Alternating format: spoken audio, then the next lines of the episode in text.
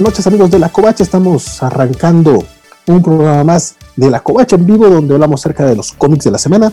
Mi nombre es Valentín García y me acompañan en la distancia Armando Saldaña, Francisco Espinosa. Y pues esta semanita estuvo estuvo más cargada de lo que yo me di cuenta antes de, antes de comenzar. Les decía a ustedes que, que pensé que era más o menos como la semana pasada, que no hubo mucho. Y de repente me dicen, no, pues yo leí como 20 cómics. Entonces, pues, ¿les parece que arranquemos con, con DC, que está bajito? Afortunadamente ahora no murió nadie porque yo creo que el programa hoy sí va a durar un rato. Empezamos con DC, ¿prefieres? Sí, pues ahí sí que el- no, no leímos mucho. Yo nada más leí, ya, ya me puse corriente con Batman y con el Detective eh, 1027, no sé ustedes. Sí, no, yo de hecho únicamente leí el de Detective Comics, el 1027, pero ya con ese tuve bastante porque son este monstruo de 144 páginas. Por supuesto cuesta 10 dólares, no es muy barato y hay que recordar que hace apenas año y medio salió el Detective Comics 1000. Entonces ahora sí que nos está sacando DC todo el dinero que puede. No sé, este, este de hecho es más grande porque se acordarán que el de el Detective Comics 1000 eran 96 páginas, bueno, con los posts eran como 100 paginitas especial. Estos fueron 144 páginas, 12 historias, cada una de 12 páginas. Bueno, la de Morrison es la más chica por, para meter los pin-ups. Eh, no sé, como todos los especiales, todas las antologías, sobre todo las que ha estado sacadas de eso últimamente, y uno quiere pensar que están vendiendo mucho y por eso constantemente nos están repitiendo la fórmula. Hay unas historias buenas, hay unas historias bastante feas, pero me quedé con buena impresión. De hecho, me gustaron más, me gustó más este especial que el del Detective Comics 1000, que sí, pues obviamente lo, lo leí con gusto porque el aniversario, pero la verdad la mayoría era como que material olvidado. Aquí no hay nada, ninguna obra maestra, ¿no? Pero creo que hay unas historias que logran salvar el cómic en general. Eh, lo que no sé es quién decidió el orden de las historias, porque las primeras sí creo que son de las más pobres. Eh, rápidamente empieza la historia, empieza el, el cómic con una historia de Tomasi. Peter Tomasi, yo llevo años diciendo que es un escritor muy estimado, muy calladamente ha hecho muy buen trabajo en varios títulos de Batman, pero esta historia no es de las buenas, digamos. A grosso modo, empieza con que Batman está dentro de un tanque de agua, en una camisa de fuerza, se está ahogando, se está muriendo y por alguna razón agarra esta excusa para ponerse a pensar en sus villanos, en sus enemigos, en su galería de villanos. Y básicamente cada página es como que un pin-up de, cada uno de sus villanos. Entonces, no tiene ningún sentido, porque obviamente, por supuesto, en la última página, Big Spoiler, se escapa y arresta al tipo este desconocido que lo, lo había metido en esta trampa. No sé, es como que da la impresión de que Brad Walker y el dibujante le dijo a Tomás, pues dame, dame algo, dame el chance para poder dibujar todos los villanos de Batman, ya que es el, el aniversario de Detective Comics, y eso es todo. La verdad es una historia bastante pobre. De hecho, ni siquiera es una historia.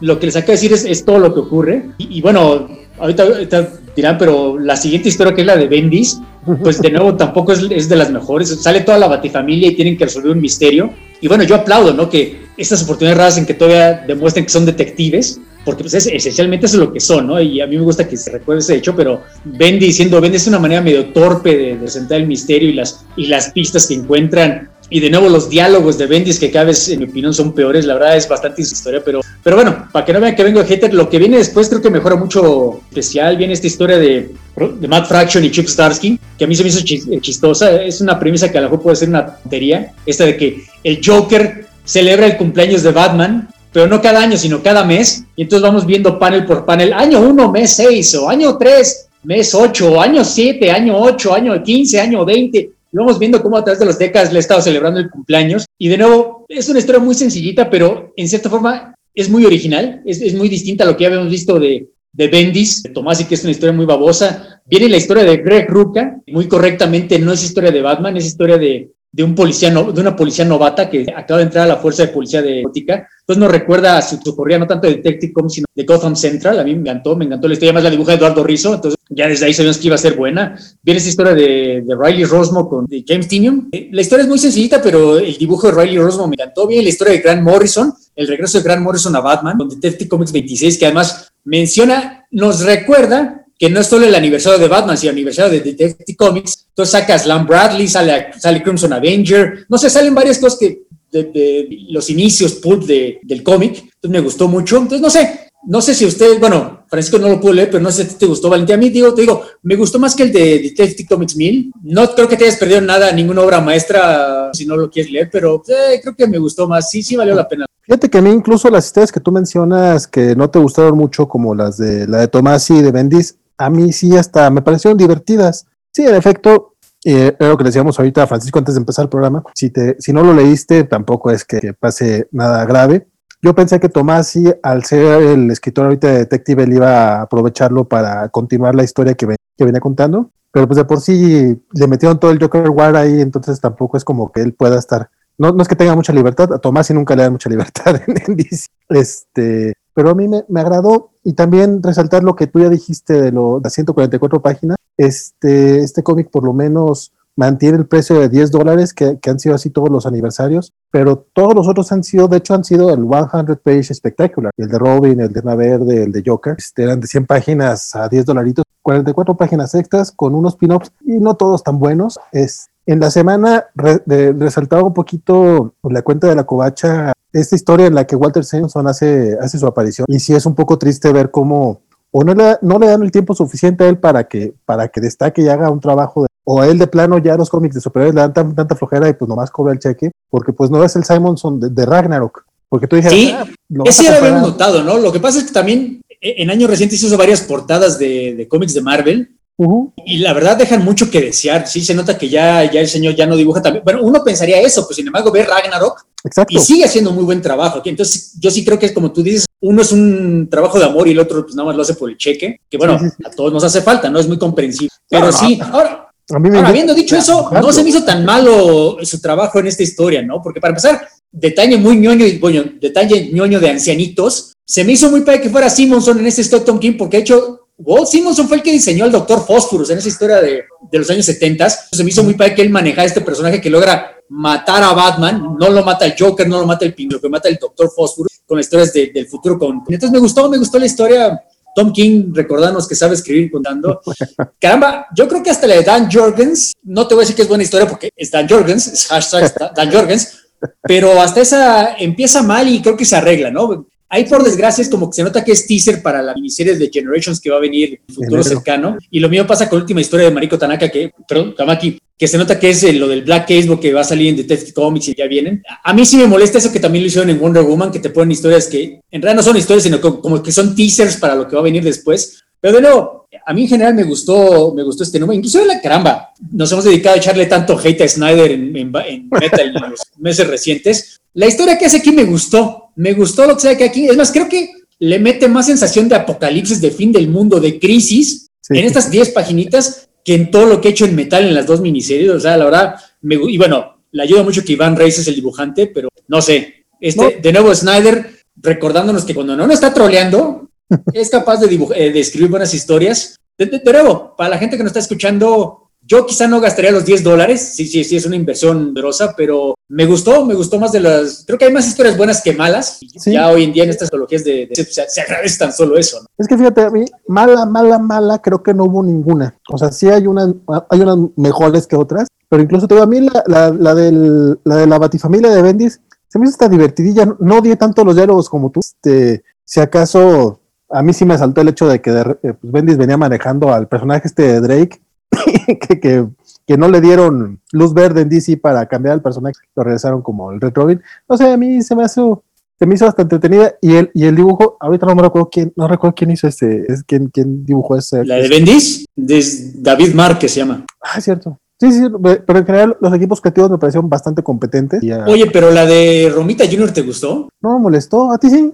Cuando está jugando Bruce Wayne Bad, eh, Golf. Pues es que. O sea, yo no soy hater de Romita Junior como mucha gente, pero aquí sí se nota que, ay, no, no sé, este sí es un trabajo muy pobre. Y de nuevo, no quiero echarle pestes a, a Tomasi, porque de nuevo me gustaría que más gente lo lea. Pero no, no, no, su primera historia, sobre todo para empezar el, el esial, me dejó muy mal sabor de boca.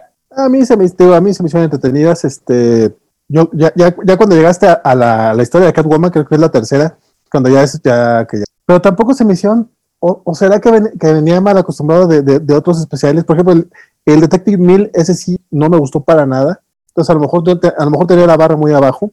Este sí, el, el arte de Romita y de Simonson se me hacen como que los más pobrezones, pero incluso por el puro nombre hasta lucen un poco. O sea, es, o sea se nota que DC le metió, le metió presupuesto a, a este cómic. Y, sí, sí. y también pensando un poco, la edición mexicana seguramente va a salir como están saliendo estos especiales de Televisa en 150 pesos. Mira, se esperan a esa edición, tampoco van a sufrir mucho, la están, la están publicando bien. ¿En las de Televisa vienen todas las portadas variantes? Están sacando casi, eh, no sé si vienen todas, pero por lo menos sí, de, de Robin sacaron como 6, 7 variantes, sacaron todas. Porque esta tenía portadas variantes simpáticas, ¿no? Bueno, yo en mi copia para puesto de, lectura solo venía la, la principal, la de la de Andy Cooper, perdón, la Wraparound, pero yo vi en, ¿eh, ¿Perdón? está feyoncita. Sí, sí, sí, estoy de acuerdo. Ese era mi punto, que como que las variantes están un poco más atractivas. Y de hecho, hace rato que ya para cambiar, ya cambiar de cómic, los pin-ups dejaron un poco que desear, ¿no crees? Eso sí, sí, sí, sí. Está este de Miquel Janin, que, que, es, que, es, que es alguien que está partiéndola en, en los cómics en los que aparece. Y el de aquí sí estuvo así como, es esta composición rara entre el Batman, y Nightwing, que entonces pues, se ve que tenía buena idea. No sé si fue cosa de los deadlines, porque también tenían 80 años sabiendo que en algún momento iba a llegar el 1027 como para no prepararse. Bueno, eso sí, sí siento que a lo mejor, a lo mejor le faltó un poquito más de, de chamba. Sí, porque hasta el Jamal Campbell, que no estaba maravillando en Far Sector, ay, por favor denle otra serie de ciencia ficción, porque Batman no lo dibuja muy bien, la verdad. Eh. Caramba, el, primer pino es el del maestro José Luis García López, Ah, bueno. Ay, Dios. A, él, se, ve que toda esa generación ya, ya culpo mucho la edad. Pero sí, sí, es cierto, sí. Sí, es que le debemos muchísimo al maestro García López, no quiero hablar mal de él, pero sí. Es que ni siquiera las, figuras, inclusive la composición de la imagen, que es algo en lo que el maestro José Luis García López es, perfecto. O sea, se ve como un batidillo de figuras que él las metió, hasta parece un cut and paste que le hicieron. La verdad, la verdad es un trabajo, el pin sí, sí dejó mucho que desear, pero bueno, de nuevo, las historias lo rescatan más o menos. Sí, no, a mí el, el tomo, a diferencia de otros de aniversario, no me molestó. No te creas, eh, en general creo que no me han molestado tanto los de aniversario. ahorita estoy haciendo memoria. A mí, a mí tampoco, unos más que otros, ¿no? Pero en general me han parecido aceptables. Si no fueran tan caros, creo que compraría la gran mayoría. Sí, sí, ya, no supe si, si me consiguieron o no mi copia de Linterna Verde. Tengo que hablarle ahí al rey. Pero bueno, siguiendo siguiendo con Batman, este, yo ya me puse al corriente con, con Joker War. No sé, creo que no, no, no lo he leído ninguno de ustedes dos. Este, entonces ya saben, yo me voy a tardar aquí como 10 minutos si quieren ir al baño y regresen, no hay problema. Pero les cuento rapidote. La cosa con Joker War es de que arrancó con, con 11 partes previas en las que el Joker básicamente lo que hace es eh, quedarse con toda la fortuna de, de, Bruce Wayne y ahora él es el, el mero mero en, en Gotham City y decide quién, se queda de policía, quién de comandante de policía y todo eso, porque parece que en el universo DC este, no hay una autoridad que pueda decir, está bien que sí, los ricos este, pueden hacer muchas cosas, pero no pueden llegar a mandar, mandar a payasos a desmadrar las ciudades. Al parecer en el universo de DC sí pasa, no hay problema. Eh, Joker War empieza muy, muy a la mitad de la historia. Esto sí es una, una jalada muy, muy gacha. Si quieren leer la historia, que no es tan mal, tan feo, pero si no estás siguiendo el cómic y no eres tan fan de Batman, la verdad es que yo sí les diría, no se están perdiendo de mucho. Eh, básicamente, estos, estos cinco números que van del arco principal, este, lo que pasó fue que Batman anda eh, malherido, lo rescata Harley Quinn, que también está malherida porque en unos números anteriores la nueva Harley Quinn que se llama Punchline este, cortó la, garganta, pero pues se la cosió, entonces con eso no, hay problema. ella rescata a Bruce, le da unos, unos test acá, unas drogas de, de Poison Ivy para, para que se ponga el tiro y se la pasa alucinando todo este tiempo. Eh, se imagina mucho que tiene a, Alfred, de hecho se la pasa hablando con Alfred todo el tiempo hasta, hasta el último número en el que ya, ya, ya, tiene que superarlo. El Joker casi no aparece en toda la historia. Si ves que tiene todo su desmadre, si ves, que,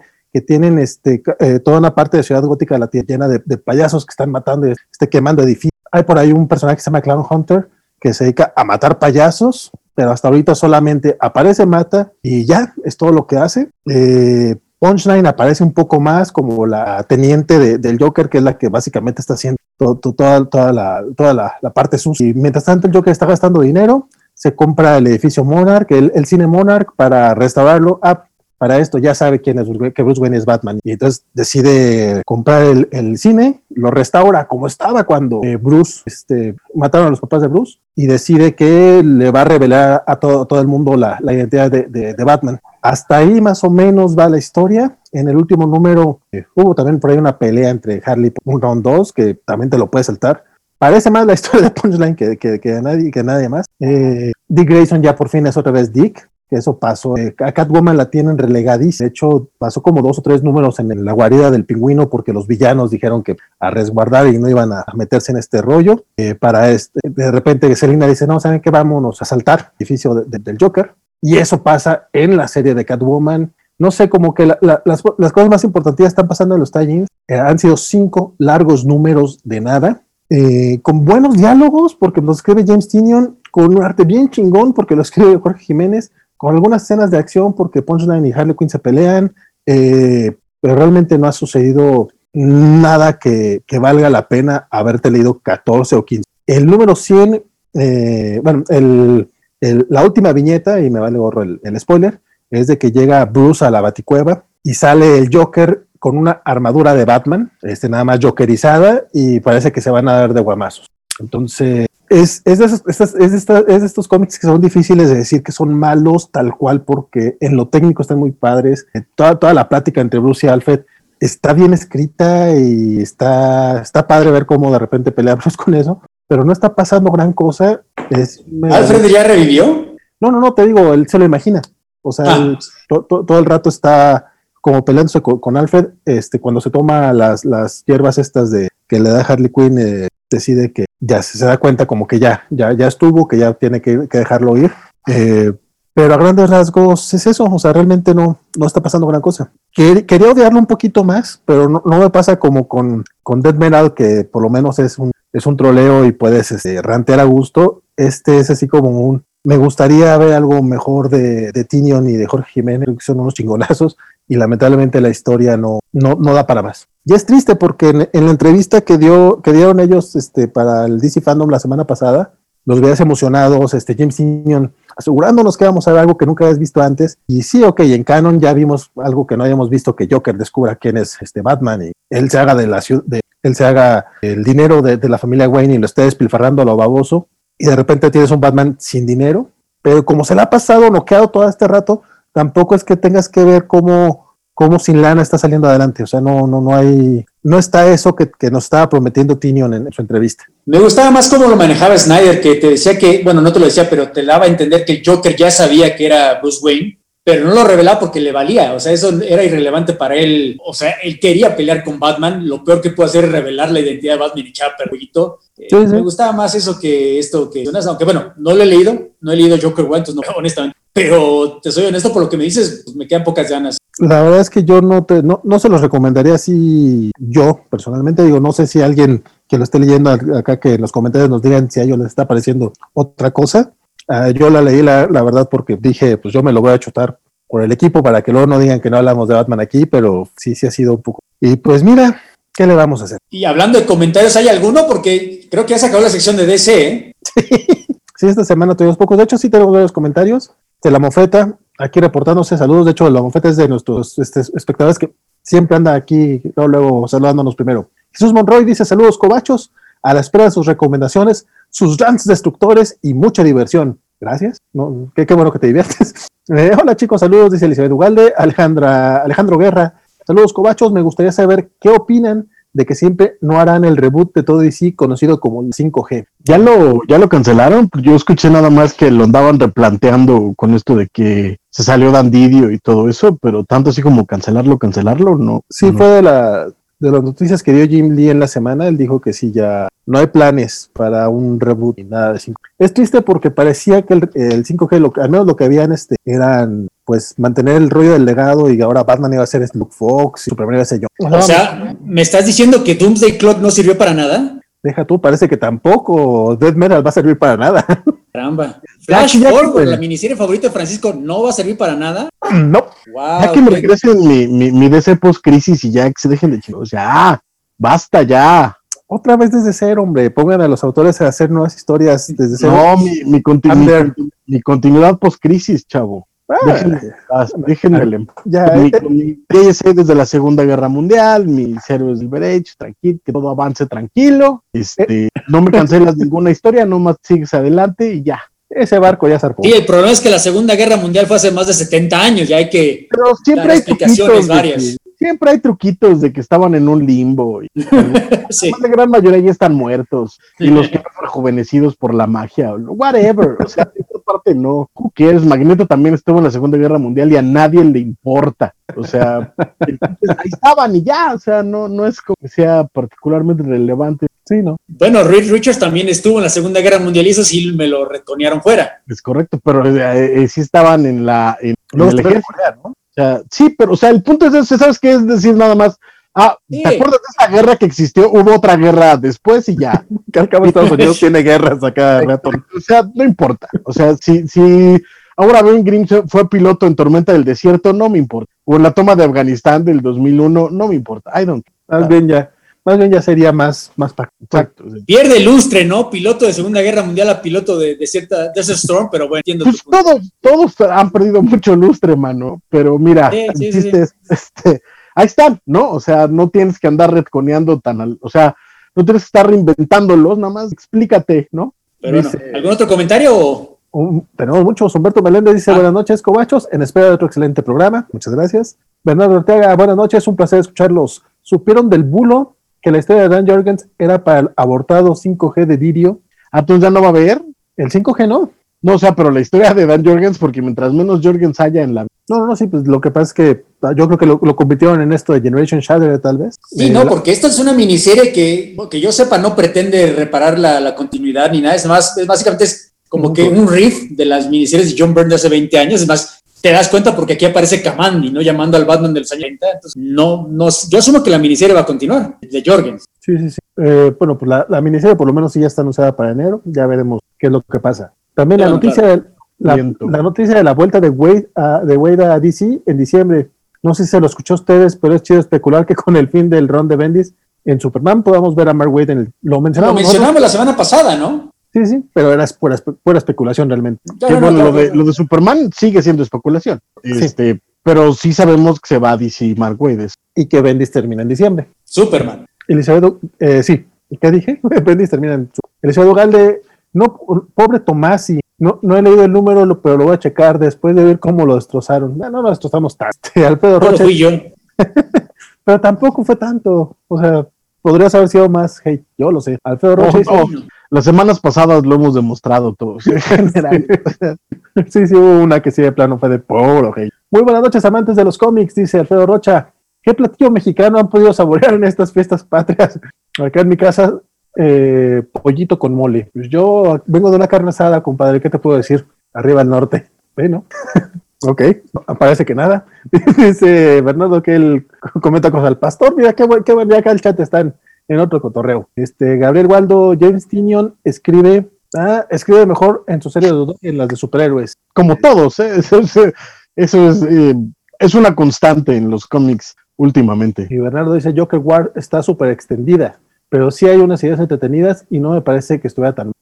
Las, alucinaciones con Alfred estuvieron muy interesantes. Los diseños de Jorge Jiménez de Punchline y Cloud Hunter están bien chidos, pero los personajes parecieran faltos de sustancia. Supuestamente el chisme es que Cloud Hunter es Damian Tan, tan, tan. Podría ser, Damien es Humberto Meléndez dice, el dibujo sí me está gustando en Joker War, pero la historia me... Golde dice, buenas, un poco tarde, pero ya andamos por acá. Israel, comandamos. Raymond Drake, saludos, pregunta. ¿Hay ediciones de Norma o Planeta Comic de Usagi Yojimbo que pueda... Con... Este, nos dijeron que llevan a llegar desde Planeta Comic, ¿no? Sí, Jorge nos avisó que ya es, en poco tiempo ya van a estar disponibles por parte de Planeta. Lo que Tinion decía es que lo que quería probar es que el superpoder de Batman no es solo su dinero, pero aún no he visto ese análisis. Coincido con la opinión de Vale, está ok, y, ya a secas. Elizabeth me pasa lo mismo que... No, no, nada más decir que lo sorprendente es que más o menos por lo que están contando acerca de lo que quería hacer y todo esto es lo mismo que hizo Frank Miller con, Daredevil en cuatro números. Eh, sí, y mira que por una Uriel Espinosa en Marvel, en Marvel hicieron eso con el universo Ultimate y miren cómo acabó. Eh, Elizabeth me pasa lo mismo con el título de Batman. Venía algo decepcionada con el final de King, esperando más de Tinion y creo que solo se ha dedicado a separar su trabajo del arte. Lo de relegar a Catwoman y Harley apoyando me parece muy extraño. La nueva novia del Joker se me hace raro porque resulta que el Joker es galán que siempre tiene con. Y definitivamente me hace falta Alfred y se nota que tiene. Eh, la parte de que, no que esté sin Alfred está interesante, pero pues a fin de cuentas todo este rato lo ha estado utilizando. Eh, por cierto, el Superman actual de DC no es el Superman post-crisis. Siempre trato de recapitular la continuidad, pero me, rindo enseguida, pregunta Ariel Espíritu. Sí, eh, al final de los, de los nuevos 52 mataron al Superman de los nuevos. Qué bueno.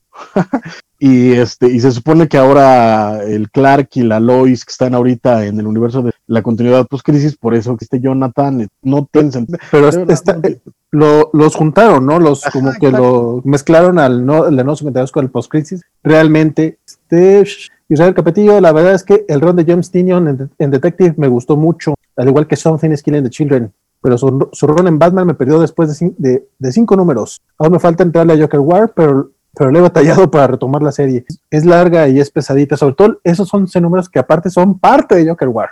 Y Francisco, ¿de dónde era la pizza boneless que publicaste y qué tal? Pregunta Humberto Meléndez.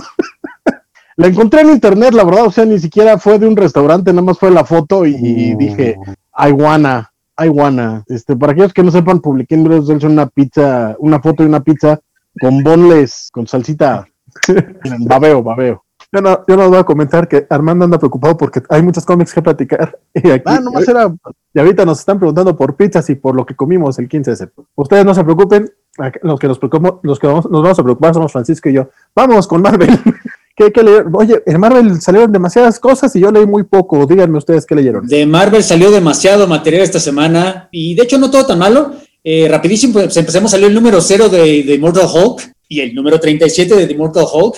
Eh, el número 0, de hecho, es como que es más que nada un reprint. imprime un cómic de los 80, Incredible Hulk 312, de Bill Mantlo y Mike Miñola. Miñola muy joven, de hecho no van a reconocer más en un par de... Y el Hulk, el Hulk menos uno, de Peter David y Adam Cooper de mediados de los noventas. Y la razón por la que reimprime estos dos en específico es porque ahí es donde se explican con lujo de detalle lo hijo de la chingada que era el papá de Bruce Banner, porque mucha gente le atribuye a Peter David darle este trauma familiar a Bruce Banner por parte del padre, pero de hecho fue Bill Mantlo, fue Bill Mantlo, perdón, el que, el que se inventó esto en los ochentas. Eh, fue una historia muy rápida, blink and you missed it, pero de hecho Peter David agarra las semillas que planta en esa historia para en los noventas extender este trauma y de ahí, explica las personalidades múltiples de Hulk. Entonces, este número, ah, bueno, si han estado leyendo The Immortal Hulk, verán que uno de los principales villanos de la historia es el papá de Bruce Banner, que está en esta especie del infierno manipulando las cosas, al que culpa de la muerte de su madre y le quitó el amor de su esposa y bla, bla, bla. Entonces,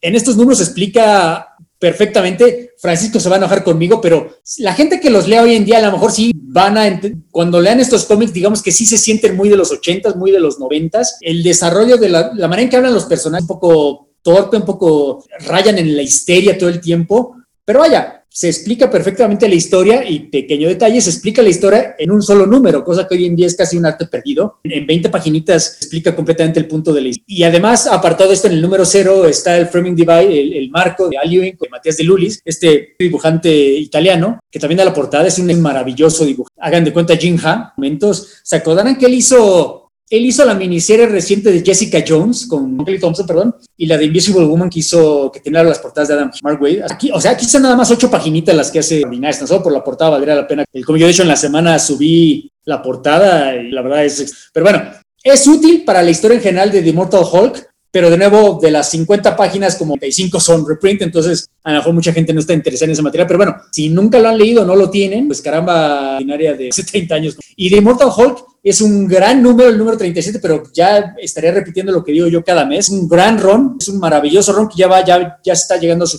Al Ewing y Joe Bennett. Y, el único pequeño contra que le veo es que es, un, es difícil entrar aquí a mitad de listo. Tienes que haberlo leído desde el principio. Esencialmente ha habido arcos, pero esencialmente ha sido una sola historia, como el Daredevil de, de Starsky, pues es algo parecido al Immortal Hulk, no tienen que leerlo desde el principio, pero como ya lo hemos dicho varias veces, ya hay recopilados, ya hay varios recopilados a la vez, es relativamente fácil ponerse al corriente. Aquí ya hemos visto en este número rápidamente, ya vimos cómo es el líder, pero esta versión del líder así, como el cómic es cómic de horror más que de super, es una versión todavía más grotesca que la de dibujó McFarlane. O sea, es, un líder así con una cabeza grotescamente grande, lleno de venas, ya está calvo, o sea, sí da asco y el cuerpo todo flaquito como figura de fungo. La, verdad está muy padre, o sea, se lo, no puedo recomendar este cómic lo suficiente, pero es que es difícil explicar por qué, sin caer en spoilers, nada más les digo, pónganse a leer Immortal Hulk no se van a arrepentir. Sé que Francisco no lo leyó porque se quiere poner al corriente, pero creo que Francisco, eh, perdón, que, que, Valentín sí lo echas el ojo. Este, no, nada más le eché el ojo al, Immortal Zero porque dije, ah, mira, esto va a estar este, fuera de contexto. Y ya cuando, cuando vi que eran los reprints, me pareció una excelente idea,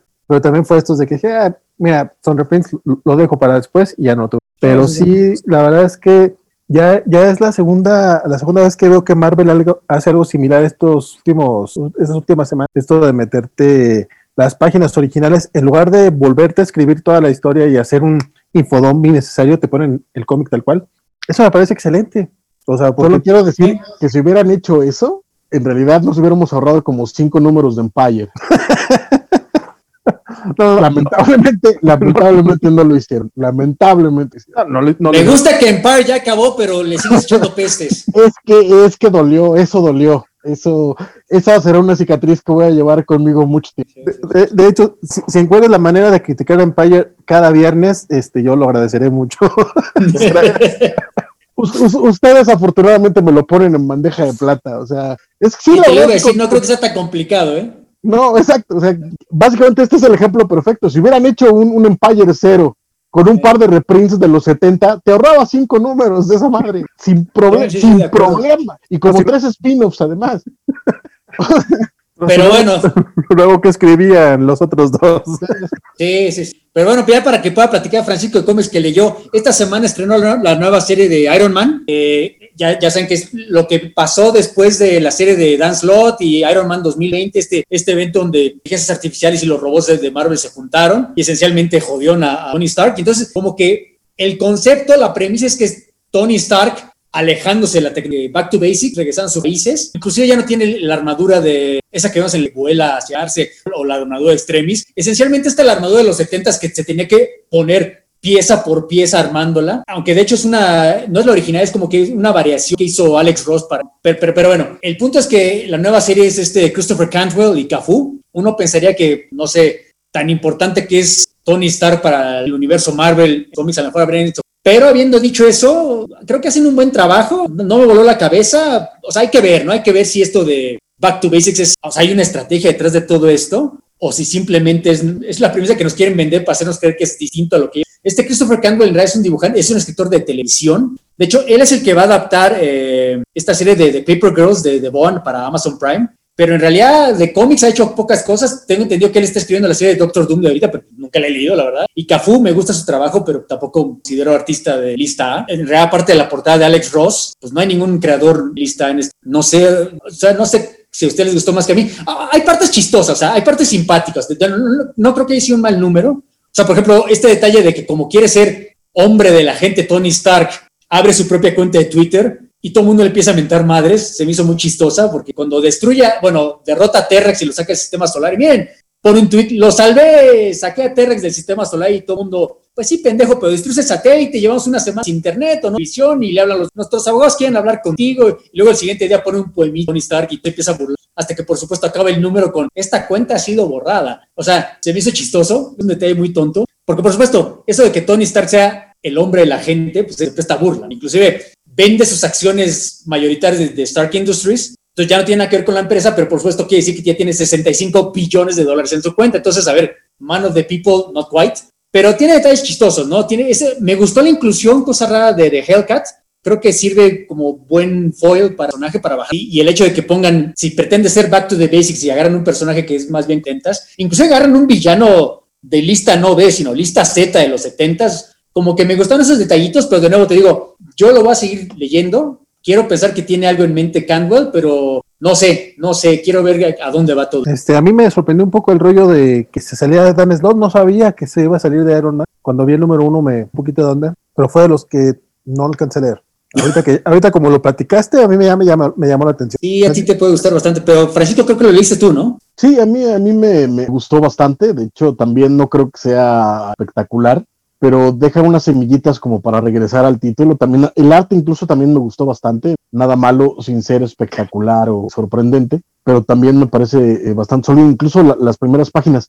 Me gusta, es curiosamente que creo que buena parte de este Back to Basics o, Iron Man Retro, que para empezar, cuando saca su armadura de, su maletín, casi yo de, ay, mi infancia, este, pero... Eh, es la cosa más impráctica del mundo, ¿verdad? Pero estoy de acuerdo contigo por su, o sea, por su, y creo que va a ser parte del asunto, porque, eh, o sea, dentro de este intento de tratar de, dejar de ser el que era antes o tratar de impulsar cosas, está, está, está cometiendo errores que antes podía eh, eh, evitar de otra forma, ¿no? Incluso la primera página con esta niña que está pidiendo dinero en la calle, creo que te ah. deja, que te deja ver por dónde van a ir los tiros, ¿no? Que al final de cuentas Tony Stark no es, ¿no? Y que va, va a haber parte de, la esencia va a ser precisamente esta, esta guerra de clases, este, esta intención de, de, un Elon Musk tratando de entender a la gente normal, ¿no?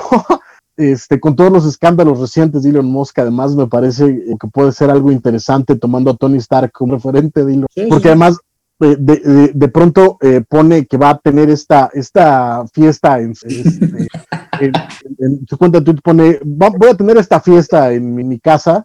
Mis viejos amigos. Exacto, con mis amigos, pero sí, tus amigos son este, compañeros de eh, billonarios y, dueños de empresas y, gerentes, y al final resulta que les mete un, este, un, un, pulso electromagnético para que todos sus electronic devices se echen a perder. No, eso le va a costar sooner or later.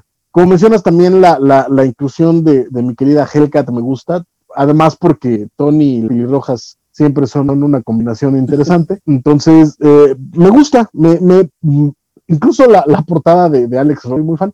Creo que lo, lo, hizo bien. El diseño de la armadura me gusta. Es, de nuevo, es muy, muy, es, es muy retro. Sí, es completamente vintage.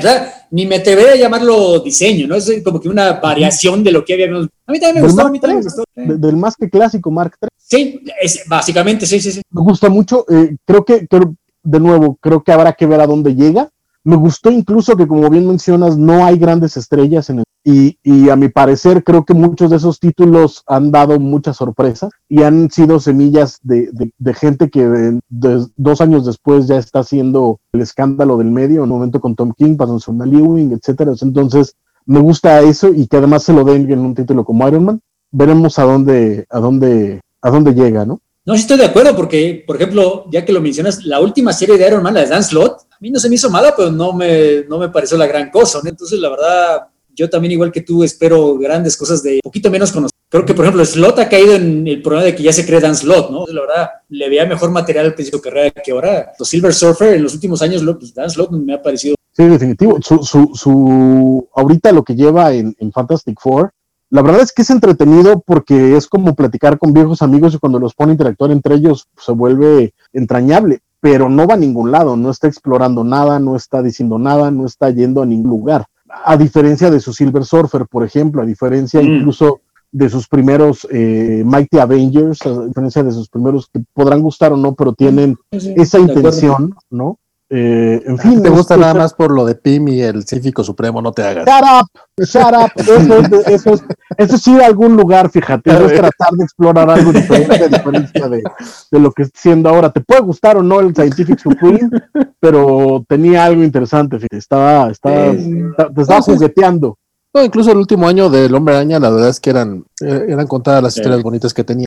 sí, de acuerdo. Uno estuvo chingón, pero. Pero bueno, para que vean que este no fue el. O sea, si esto se me hizo sólido, pero no espectacular, si quieren algo verdaderamente gris, salió el número 7 de Thor esta semana, que mm. recordarán ya acabó el primer arco de, Donny Cates y, y Nick Klein. Pero bueno, acabó porque ellos te lo dicen, ¿no? Porque en realidad no se resolvió absolutamente nada. Me tuve que enterar post facto de que ya había acabado la historia. Ok, y el problema es que lo mejor, lo más rescatable de ese primer arco fue más que el guion de Donny Cates, fue el dibujo de Cantó. Y lo menciono porque estos dos números no están, no, no está Nick Klein, va a regresar hasta el siguiente arco. Entonces, estos dos números es como que eh, el respiro entre arcos. Se me hace buena idea. Lástima que se nos va Nick Klein. Ahora, habiendo dicho todo esto, es este dibujante Aaron Cooder el que toma las riendas de estos dos números creo que hace un buen trabajo. Este Cooder lo recordaron. Él fue el que empezó, hizo un par de números de Fantastic Four de Dan Slott después de que se fue Sarah Pichelli, el que está haciendo Ghost Rider con Bison. O sea, es, un trabajo sólido y más que nada es un estilo muy distinto al de Nick Klein, que me parece que es el, approach correcto. Por comparación, iba a acabar perdiendo. Entonces, me gusta que sea algo distinto. Por desgracia, la historia se nota que es estamos matando rato en lo que regresa Nick Klein. Esencialmente, Thor, como le está pasando muy frecuentemente en los últimos años, no se siente digno de tener el martillo de, su propio martillo y nos no, pues cada vez está más pesado, cada vez no lo, no puedo levantar, pero aquí el detalle es que ahora no solo Thor le cuesta trabajo levantarlo, sino que todo mundo más ahora le cuesta, es muy sencillo levantar el martillo de Thor, ¿no? Entonces, para ver qué está pasando, avienta el martillo a Broxton, Oklahoma, porque ¿por qué no? Ya los jodió Straczynski una vez, pues lo chingado otra vez, entonces manda el martillo ahí y mientras todo esto pasa, resulta que un mecánico encuentra el martillo y llega a la televisión, llega Tony Stark, por supuesto, porque es su cameo, lo levanta el, mecánico y se convierte en una especie de dios, ¿no? Entonces ahí acaba el número, pero lo importante es lo que ocurre en Asgard, porque mientras tanto Thor, el All Father, el rey Thor, esencialmente está hablando con toda la gente que jodió en el arco anterior, sobre todo con Beta Ray Bill, y le dice, oye, le empieza a dar intimada eh, ideas de lo que esta visión futura que le dio el Black Winter, de que va a morir y que va a regresar Thanos y pues tú estás con los Guardians the Galaxy, le dice a Beta Ray Bill, no está muerto Thanos, y le dice Beta Ray Bill, no, sí, claro que está muerto, no va a regresar, wing, wing. Mientras tanto le dice, bueno, necesito que seas mi lugarteniente, mi mano derecha, y Beta Ray, bueno, pues sí, pero me partiste la madre y me destruiste el martillo. Bueno, construir, vamos a hacerte un nuevo martillo. Esencialmente se nota que este dos números es setting of the pieces para el siguiente arco, que de nuevo asumo que va a ser continuación del anterior, porque en verdad no se resolvió nada, pero bueno, yo cuando escuché que iban a ser dos números sin Nick Klein, yo esperaba lo peor y la verdad tengo la misma opinión que con Iron Man, me parecieron sólidos, me pareció bueno este número, no me voló la cabeza, no se lo recomendaría a nadie, se van a aburrir, pero para matar el rato mientras estamos esperando que regrese el dibujante bueno, creo que he visto peores cosas. Yo tengo que, sentir en algunas cosas. Eh, yo no leí el arco anterior, la verdad, no. Y porque hubo todo este mame en redes, número de teléfono de Tony Stark. Entonces dije, ah, el de hoy. Bueno, el de esta semana. Ajá, exacto. Sí, entonces eh, eh, dije, vamos a verlo. Eh, vi que era un arco de dos números. Dije, pues esto va a ser chistoso. Entonces entré y me pareció muy entretenido, la verdad. A mí me, me, parece, sí, las partes en Asgard que te van poniendo como las piecitas de, ah, la gran trama y viene Thanos y uy, los, los, las piedras del infinito en, el martillo y los reclamos de, de Beta Ray Bill. Y, ah. A mí lo que me gusta es la parte de, de abajo en tierra, porque me parece muy entretenido, incluso cómo te va describiendo este primer mecánico que eh, en un pueblo bicicletero de Estados Unidos, que es donde ya antes habíamos explorado esto, eh, cuando se acerca, ve el número, le marca a, Tony, no sabes quién es, llega Tony y ve el martillo y ve su número y se enoja, entonces como toda esta, esta dinámica me gusta mucho, además es como de él tratando de contener a las masas de aléjense del martillo, esto no es cosa de juego, relájense. Y unos, ay, va a volver Thor, ah, va a volver este, oye, arruinó mi vida, oye, déjame ver si lo puedo levantar, etcétera. Y cuando lo, lo agarra el martillo este cuate y se convierte en Thor, whoever wills this hammer, eh, etcétera, que además es un, es un mecánico como de 65 años. también es, vamos, me gusta. Y el arte, a mí en lo particular me gustó mucho. Me pareció bastante sobresaliente. Me gusta que es como esta mezcla entre, entre Frank Quietly, eh, eh, como, como varios eh, artistas que, a mí particularmente me gustan y me gustó cómo se ven dentro, de, dentro del título y me pareció muy entretenido. Yo creo que este número podría así recomendarlo porque me parece que la forma en la que te va llevando la historia, que no hay historia, dicho esto, pero la forma en la que te va llevando el guion se vuelve muy entretenida de acuerdo a eso. Sí entiendo que son estos números de, placeholders, de vamos a, rellenar espacio, pero creo que tienen algo interesante. Esta idea incluso de que el martillo a él se le está volviendo pesado, y, pero se está volviendo más fácil para levantar eh, por otras personas, me gusta mucho, porque creo que también tiene que ver con que la idea de que el poder de Thor, más que ser de Thor ahora, era lo, lo, lo daba Odín, ¿no? Y ahora que no está Odín, pues también esta visión de, tanto del martillo como de lo que significa ser merecedor del poder de Thor está cambiando. Entonces, esa partecita me, gustó. Habrá que ver qué hacen en el segundo número. La verdad es que no creo eh, leerme la serie porque no, no se me antoja. Pero estos dos números sí me los voy a leer y yo creo que ahí me voy a plantar, pero, pero me gustaron. Yo lo recomendaría este número si tuviera la menor creencia de que esto va a ser, va a ser relevante en, la serie de Tony Cates, pero me queda claro, bueno, por lo menos a mí, de que para bien o para mal, terminando estos dos numeritos, regrese Nick Klein, volvemos a, la, saga cósmica que nos... Aunque sí estoy de acuerdo contigo que me gustó el detalle de, no tanto el chiste particular del teléfono de Tony Stark, pero el hecho que le pusieron un poco de humor, ¿no? Porque mientras ocurre esto, está, vemos que Thor está viendo con los ojos de, de Hugin y Moonin y se está riendo, ¿no? Entonces, este, este detalle de Thor con humor es algo que no, no mucha gente pone. Por ejemplo, en los primeros seis números de Donny Cates, jamás ves a Thor sonreír, volvete a hacer un chiste, ¿no? Entonces, como que es de la por la misma razón por la que me gustó Thor Ragnarok, la película, porque le ponen un poco de humor al personaje que dicen tan pomposo, pues aquí me gustó ese detallito, ¿no? Pero yo estoy segurísimo que cuando regrese Nick Klein, pues nos vamos a olvidar del humor y otra vez estas sagas de, ah, el universo va a llegar a su fin, histeria masiva. es por eso por lo que a mí en realidad el título no me está interesando, porque lo que estoy notando es que son cosas que Donny Cates está con, o sea, en este rollo de voy a hacer, de voy a hacer Hickman, ¿no? Entonces voy a construir mi mega saga a través de todos los títulos en los que estoy trabajando. Entonces eh, dije, no, ¿sabes qué? Me da flojera, no voy a leer tus Guardians of the Galaxy, no voy a leer todo lo demás que escribiste para, no me interesa. Me voy a quedar con estos dos numeritos chiquitos, a ver qué, qué chistecitos me pones, a ver qué parte de, de la eh, caracterización de los personajes. Por ejemplo, también el momentito con Sif me gusta, que ahora eh, son mm. ojitos de Heimdall y habla con ella sus cuervitos, entonces hace muy bonito. ¿Y ya pudiste ver el casco de Galactus en la entrada de Asgard? ese no lo vi, no lo vi, pero tampoco me, me, estorbó.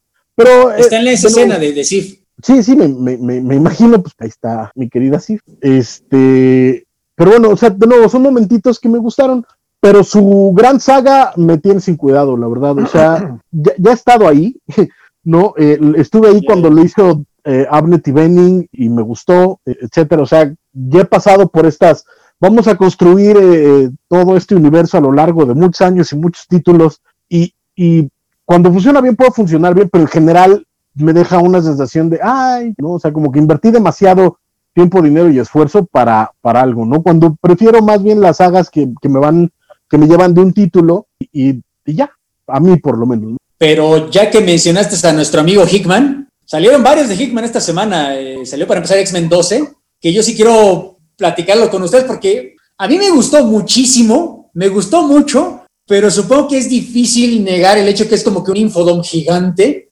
como prólogo de lo que ya viene, ¿no? El Source of X o como se llama este evento, que ya, ya viene en un par de días, creo que la semana siguiente ya, ya, de hecho técnicamente ya empezó esta semana con Excalibur, ¿no? Porque ahí ya venía el, loguito de Source of X eh, preámbulo, prólogo, no se pusieron. llevan, varios números con el loguito. ¿En, Excalibur? no, en otros títulos. Eh. Ah, ok, ok. Yo como ya eso, únicamente leo X-Men de Hitman, no me había en Xbox, en Xbox está, en Marauders está. Hay varios que tienen el simbolito. Ok, ok, ok. Ok, ok, ok. Bueno, anyway, ya para X-Men 12, que por cierto es el último número que dibuja Lenny Francis Yu, lo avisó en Twitter. Asumo que agarró buen número para despedirse y por supuesto es obvio que se despide porque ya viene este X. De nuevo, es una historia que me gustó mucho, pero de nuevo, yo creo que me hubiera gustado un poquito más. Supongo que ya es imposible porque ya se viene el, evento, pero me hubiera gustado que desarrollaran todo este, este background gigantesco que nos acaban de echar encima, aunque sean dos numeritos, tres numeritos, porque aquí sí nos echaron un universo tipo Game of Thrones gigante en 20 páginas. Este pasado que nunca habíamos visto de los mutantes, este pasado prehistórico de cuando Krakoa todavía era Araco, cuando estaba con la otra mitad junta y los mutantes se fueron a otro universo y Apocalypse todavía estaba ahí. De hecho, conocemos a la esposa de Apocalypse, a, sus hijos, a toda su familia que tuvieron esta gran guerra. Por supuesto, nos estamos enterando apenas ahorita. Y yo, de hecho, leí Excalibur, el, de esta semana, porque en algún momento te menciona este Apocalipsis Mendoza que construye esta puerta para Otherworld usando los, los huesos, los esqueletos de mutantes mortales. Y, ¿what? ¿De dónde salió esto? Ya lo tuve que checar en Excalibur que creo que tú nada más le echaste el ojo y, y, te puedo decir que hiciste lo correcto porque si yo me pudiera quedar nada más con X-Men 12, sería un hombre más feliz. La verdad, Excalibur te, añade cosas que no son necesarias. Esencialmente, estos mutantes inmortales que, menciona Apocalypse son esos externals que mencionó Rob Liefeld y Family CS hace como 30 años en X-Force. Hasta sale Gideon, es el personaje más Liefeld que existe en el planeta. Y bueno, también sale Selene, que sí, sí es importante.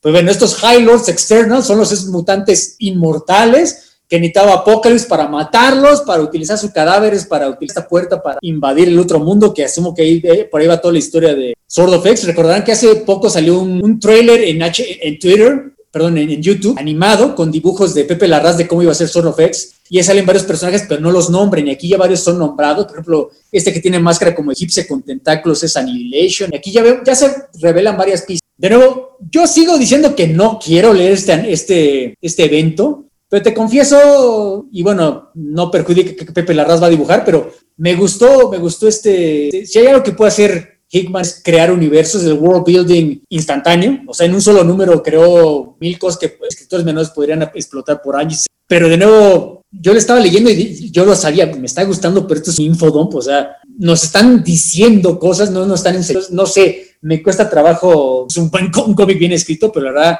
al mismo tiempo me gustó mucho. Es que justo eh, lo que está pasando con mutantes, hoy en día particularmente los títulos, eh, en general con los mutantes, eh, es que están totalmente basados en el talento de, de, Hickman. O sea, la verdad es que el hombre tiene un oficio envidiable, hasta las historias más aburridas las van a ser muy entretenidas. Recordemos el primer crossover con Empire de esta historia de, de Vulcan y sus dos novias en la luna que absolutamente imprescindible, cualquier mano menos apta eh, eh, se hubiera perdido la, mitad. Y la verdad es que a base de diálogos e interacciones lo hace entre y punto. Lo mismo pasa aquí, como bien dices, no pasa nada. O sea, de hecho, te lo juro, estaba, eh, desde que empezamos el programa estaba yo de cómo diablos, porque yo no, no, no, no había notado que tú leíste el X-Men 12, leí que habías leído el Giant Size Storm. Entonces, como ya habías jurado dejar los, los títulos X, dije, no leyó el X-Men 2, ¿cómo diablos voy a explicar qué pasó ahí? Porque es puro infodump. ¿No? Y es un infodón que, que se enrevesa y que se cruza y que se mete por todos lados y que te mete 10 nombres de, de, de, criaturas, mutantes que no conocías, de mundos que no conocías, etcétera. Qué bueno que sí lo leíste tú y que lo pudiste resolver podido. Pero creo que. Oye, los dibujos de Lenny Francis son muy buenos, ¿no? Creo que sí, si habíamos coincidido todos de que su debilidad es los talking heads, las escenas más calmadas. Aquí, como que agarré el número perfecto para despedirse, ¿no? Porque además el diseño de personajes que hace, la verdad, le quedaron muy padre. Todos estos mutantes prehistóricos amigos de Apocalypse, lo ponemos aliados suyos, y los enemigos, me gustó muchísimo su trabajo, hasta el punto que, caramba, qué lástima que se va a ir, ¿no? A pesar de que yo quería que se fuera, pero después de ver esto, chale, me habría gustado ver un poquito más de él. Justito, justito lo iba, lo iba a decir, creo que Lionel Francis Yu dio el dio de pecho en este número que nos había reservado en todos los anteriores. No, solo, no solo el problema eran los talking heads, sino que incluso el estilo se le notaba torpe, y la narrativa se le notaba extraña y aquí desde la primera página el estilo de trazo eh, se nota diferente. Eh, hay un par de, de, escorzos de la cara de, este personaje, hijo de Apocalypse, por mí a mí no puedo recordar cómo se llama. El Summoner, sí. El, el, Summoner, que es como de, esto no lo hiciste en ninguno de los números anteriores, carnal, o sea, esto, esto está en otro nivel, mano. Y, y, conforme van pasando las páginas, vas viendo que resuelve mejor las tomas. Como bien dices, no, no es que haya muchas escenas de acción, sino que las escenas de acción son grandes y épicas. Eh, eh, entonces, híjoles, esto, esto no estaba en ninguno de los números que hiciste antes, pero creo que hizo bien en, irse, porque si va a regresar a la calidad anterior, mejor que se vaya en una, en una nota alta, porque creo que hizo un gran trabajo. Este, este número, la verdad es que eh, funciona bien completo a pesar de que, como bien mencionas, no pasa nada, no es, no hay guion, es, es eh, eh, Hickman presumiendo que puede hacernos, este, ya lo he hecho antes, ¿no? Este, guiones donde no pasa nada y nada más eh, es capaz de, de, de, darte información y que te sepa sabroso, que aprendan algo. entonces, este, ves, ves, lo hago por ti, vale, por ti, para que aprecies que, que puedo seguir cagándome en Empire a pesar de Entonces, este, sí, la verdad es que me gustó. Eh, siento que, porque tú no estás leyendo los otros números, siento que ya mi problema después de este primer año, porque ya son los, primeros 12 números de, de Dawn of X, es que todo sigue siendo eh, eh, este building para llegar a algún lugar y ya me está cansando. O sea, ya, ya, porque el Sword of X no va a ser la gran conclusión de, de Es un evento para, seguir, para llegar al otro punto. Entonces, si me tengo que esperar espero, espero, espero, espero que Sword of X sea lo mismo que fue el año pasado eh, eh Hawkspox, ¿no? Que sean estos números donde, donde se sostiene todo, donde te explota la cabeza, donde Pepe la raza hace un gran trabajo, donde Hickman eh, te sorprende, te da la vuelta, pero si entre eso y el siguiente momento clave de, de, los mutantes de Hickman tengo que volverme a chutar otros 12 números de construcción del mundo para ir dando semillitas por todos lados, sí me va a cansar un montón sobre todo porque eh, Sword of X, ahorita tienes, está esta, esta espada que menciona este chavo en este número que está en el, en el otro mundo. Tienes el Excalibur de Betsy Braddock, tienes el, la espada de, eh, de cerebro que, que, ahorita la tiene el hermano Rasputin. Tienes la, la, la, espada que encontró este cable, que es una espada de, de una raza extraterrestre. Son, son como cuatro o cinco espadas que hay ahorita que Sword of X me imagino que va a llegar un momento en el que todas las espadas van a ser utilizadas y por ahí llegas, pero algunas ya son como de, son una espada cerebro, o sea, de verdad, neto. No, yo lo que me estoy temiendo es que más que House of X Power of Ten, esto va a ser como el Infinity de, ¿te acuerdas cuando Hickman estaba en New Avengers y Avengers?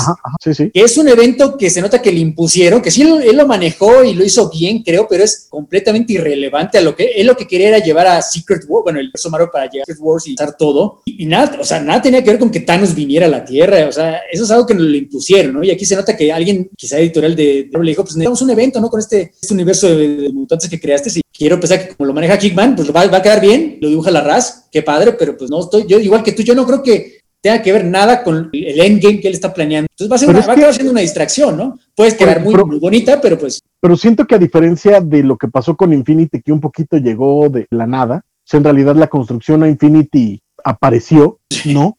Aquí sí es algo que ha ido planteando en varios de los títulos y, en, varias cosas. O sea, no es algo que, que, de pronto llegó y mira, toma, hazte tu evento, sino es algo que, que está llegando. Tal vez sí es algo eh, mandado, no lo sé, pero eh, sí he, ido notando en los últimos meses como, como esa, esa construcción para llegar a este, a este puntito, ¿no? Por, por lo, que está, lo que está planteando. Pero mi bronca es eso, o sea, llevamos 12 números de, world building, de, ir planteando semillitas, entonces ya, ya está volviéndose redundante y ese ha sido el, problema. Incluso con X-Men, e incluso con el siguiente título que también escribió Hickman, que es el, el Giant Size Storm. Sí, bueno, a mí no se me hizo tan, tan a mí, de hecho, bueno, es que estoy, sí, sí, sí a lo que te refieres. A mí me gustó el Giant Size Storm, más que, bueno, ya rápidamente, resuelve este, esta trama que empezó con el primer Giant Size, de que esencialmente Storm está enferma, de, bueno, parecido al Technorganic Virus y están buscando cómo ayudarla. Eh, el, de Phantom tiene que ver. Por ejemplo, a mí este me gustó, a diferencia del de Giant Size Nightcrawler. Y sí, hay cierto, el, el, personaje principal es Storm. O sea, hay otros personajes, por supuesto, pero Storm creo que es el foco de, de la historia porque te mencionan, bueno, ¿por qué estás haciendo tanta lucha para sobrevivir? Te pueden revivir en cualquier momento, ¿no? O sea, los protocolos de resurrección de, de Caracol ya están. Y dice esto, bueno, Storm lo dice ella misma, ¿no? Pues es que yo peleo por ese chiste de vivir, de odds, triunfas o pierdes, pero luchas. No, no, nada más te quedas a que me van a revivir y ahí mueren, ¿no? Y, eso creo que refleja mucho el carácter de Hickman, maneja muy bien el personaje de, de Ororo. Eh, de hecho, me gustó mucho el cómic más que nada por el, por el dibujo de, Daughterman, de Russell Daughterman, este autor de Aaron, porque no, me gusta el guion de Hickman, me gusta que haya resuelto y por fin esta, esta cosa de la enfermedad de Stone, pero igual que tú se me hizo redundante, o sea, demasiadas nueces para muy poco sea, estos, creo que estos cuatro o cinco Giants se pueden haber contado en uno solo y habría quedado una muy bonita historia. Mientras que por otra parte, el dibujo de Dauterman me gustó mucho. O sea, algo que me gustó, por ejemplo, es, cómo dibuja a, Storm, porque con el personaje algo que pasa muy seguido es lo que los gringos llaman whitewashing, que te das cuenta es un dibujo de una mujer blanca, pero le colorean oscuro la piel. Y aquí, de hecho, Dauterman, si te fijas bien, como que le pone los rasgos óseos de una mujer negra. O sea, te das cuenta, dibuja a Jean Grey de una distinta a Storm, que la dibuja de una manera muy distinta a Monet, que también sale en ese número. O sea, yo aprecio mucho que son capaces de dibujar mujeres distintas, algo que, por ejemplo, John Byrne siempre la misma chava, solo que el color del pelo cambia, el peinado cambia, y aquí Dotterman lo hace muy bien, ¿no? Habiendo dicho eso, creo que Dotterman no es tan bueno como Rod Rice a la hora de hacer paisajes extraños, porque tienen que entrar otra vez a The World, ¿no? En.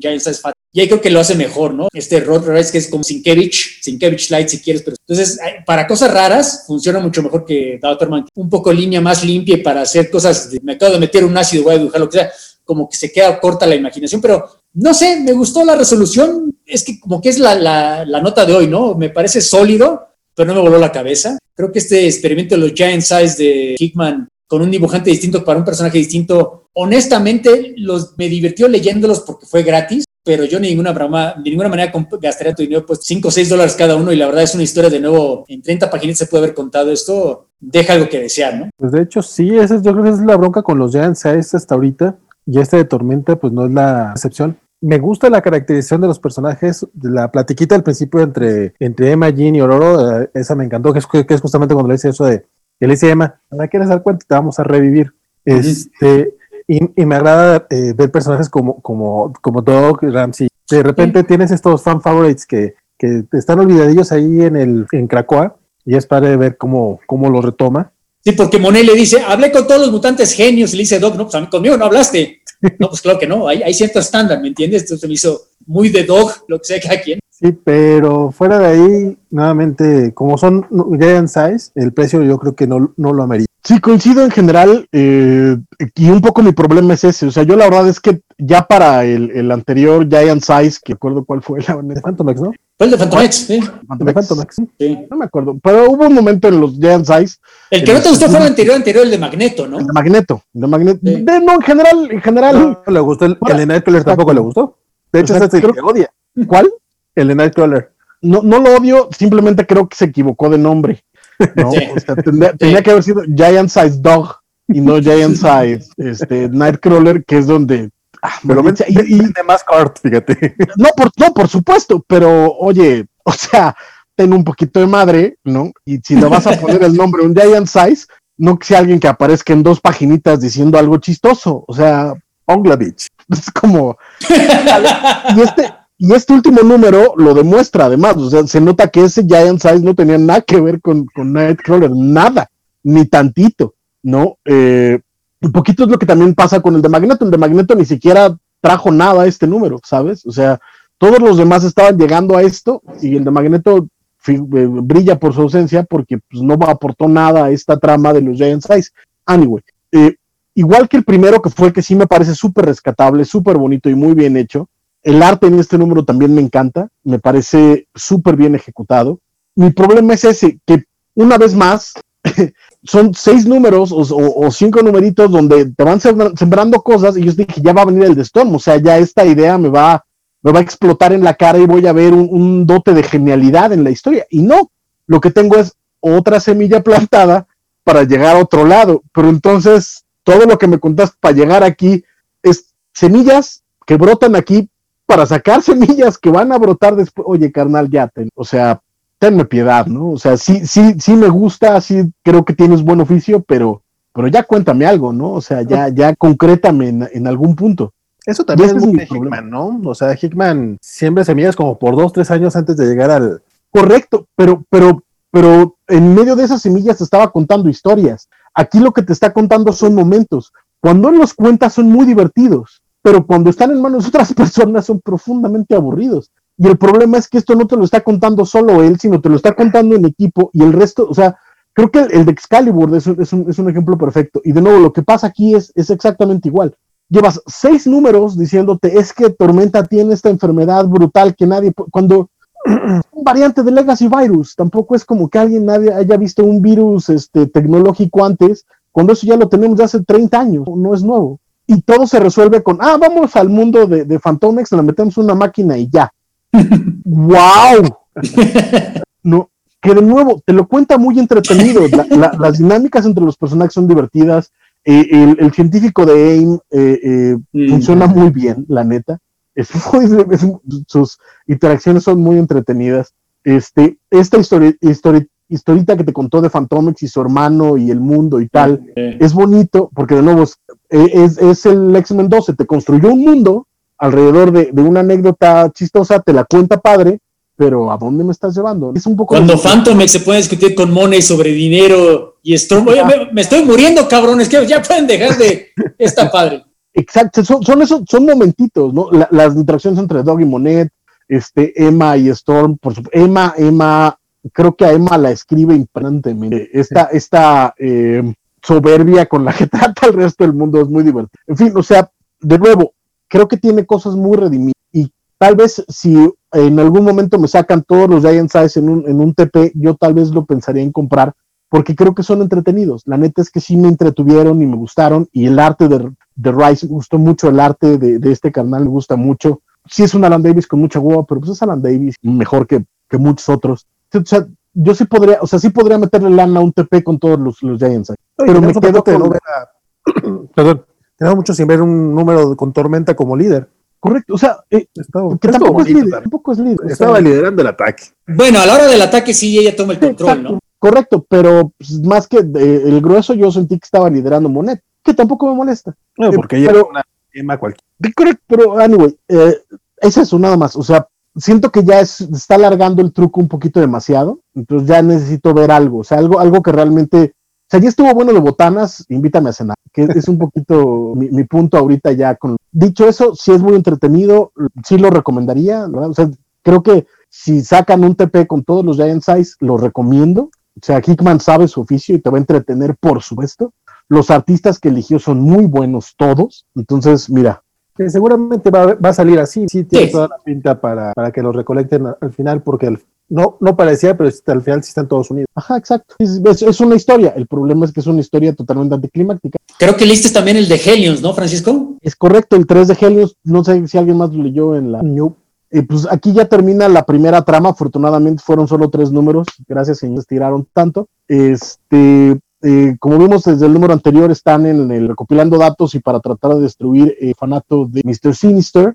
Eh, como en el número anterior, eh, todos andaban como regados y situaciones extremas. Ya Madeline Pryor tenía dominado a, Havoc. En este número eh, logran sobreponerse.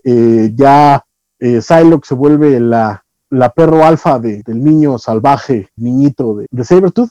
Este, y logran rescatar al Marauder, este Raven y van a rescatar a este a Havoc, eh, logran detenerlo, eh, eh, logran también rescatar por supuesto a Nani y Orphan Maker, este, y parte de lo que descubren es que lo que había hecho Sinister en orfanatorio y que era la razón por la cual quería destruirlo es que tenía cadáveres tanto de clones como mutantes almacenados en su sótano, no está nada padre. Entonces, cadáveres latas.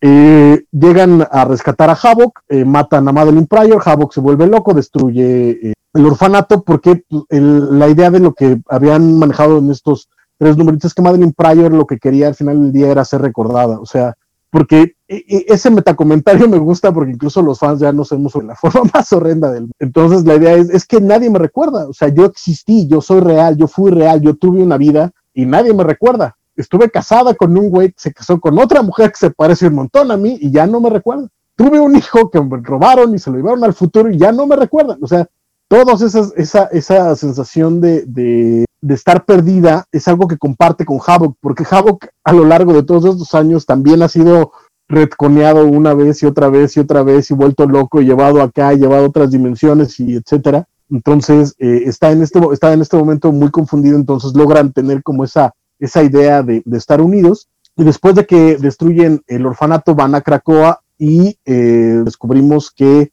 eh, lo que quiere Havok es que revivan a Madeline Pryor y Scott le dice que el consejo decidió que no. Y Havok le dice, pero ¿por qué no? O sea, tú tienes influencia en el consejo, tú no quieres que revivan a Madeline Pryor, lo cual es muy incómodo entre los hermanos.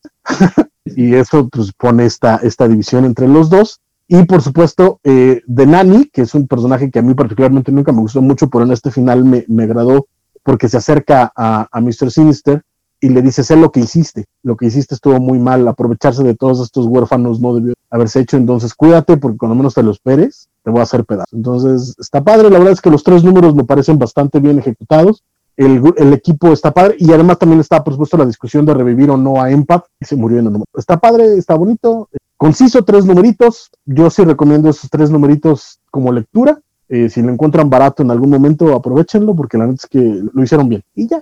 Pues ya será cosa de echarle el, ojillo. Yo en los primeros dos números iba bien, nada más no tuve tiempo de echarle el ojo hasta no suena. Yo ya me lo platicaste, pero de todas maneras lo voy a leer. Pues sí, spoilers. Y bueno, ya para terminar, mi, mi, último cómic de Marvel, no sé si el de ustedes fue el Marvel Snapshots, X-Men. Recordarán que por el aniversario de Marvel están sacando varios one-shots, varios especiales, muy parecidos a los Giant Size de Hickman, igual con distintos escritores, distintos dibujantes, con un personaje distinto, en honor a lo que originalmente iba a ser Marvels, ¿no? De, de, Ross, que eran como antologías de personajes distintos. Este me gustó mucho, gustó, bueno, es Marvel Snapshots X-Men, pero ya que estamos en one-shots mal nombrados, debería ser Marvel Snapshots Cyclops, pero en si te acuerdas, la antorcha humana no es un Marvel Snapshots Human Torch, es Marvel Snapshots Stick Four, entonces a la pues mal nombrado el cómic. De hecho, me extrañó que me gustara tanto porque los otros demás conocidos tenían a Alan Brenner, por amor a Dios, tenían a Evan Dorkin, a Mark Russell, vaya. Este es de un tal Jay Edidin, que confieso que no conozco su trabajo, y el dibujante era un Tom Riley, también me es desconocido su trabajo. Y, de nuevo, sin volarme la cabeza, me gustó mucho, me gustó eh, sobre todo como,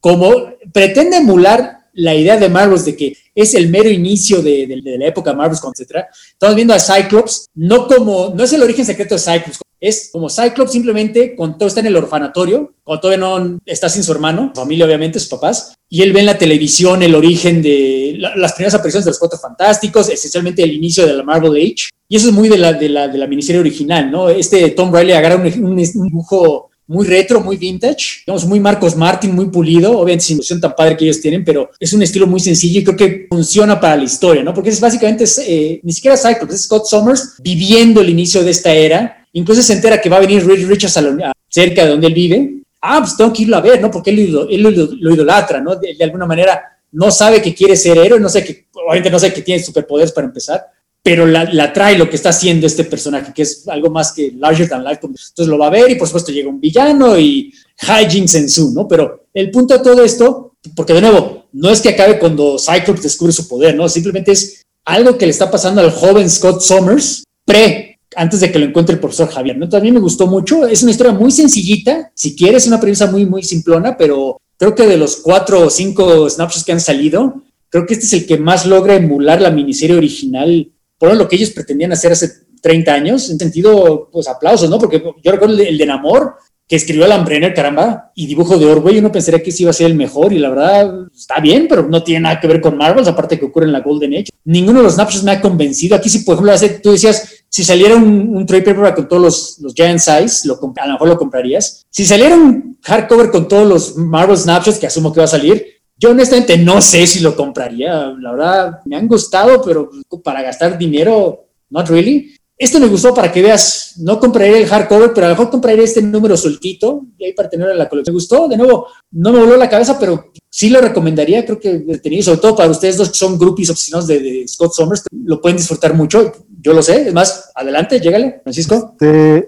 a mí me, me gustó, no soy Francisco, soy Valentín, pero me gustó, yo, a Francisco le gusta ir siempre al final, como para tener la última palabra, yo sé que es, un juego de control, porque respeto, respeto jerarquías, caballero, es lo que pasa.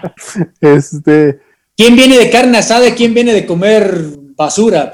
Obviamente respetamos la autoridad. Sí. Exacto, sí. Yo no he comido, no pasa nada. Yo tampoco. Perdón, perdón, usted, yo, yo no nada. Bueno, ese no es el problema. Este, no, el cómic me, resultó bastante entretenido. Como bien mencionas, es, es Scott Somers, es Somers, este, casi, casi pudo haber sido cualquier otro personaje, si no fuera porque escritor, que ahorita ya lo mencionaste, se me, se me fue ahorita el nombre, eh, conoce al personaje, lo, lo, lo, lleva muy bien al momento que básicamente vemos cuando él decide que quiere ser líder. O sea, es tan inspirado está por Red Richards que, que vemos ese momento.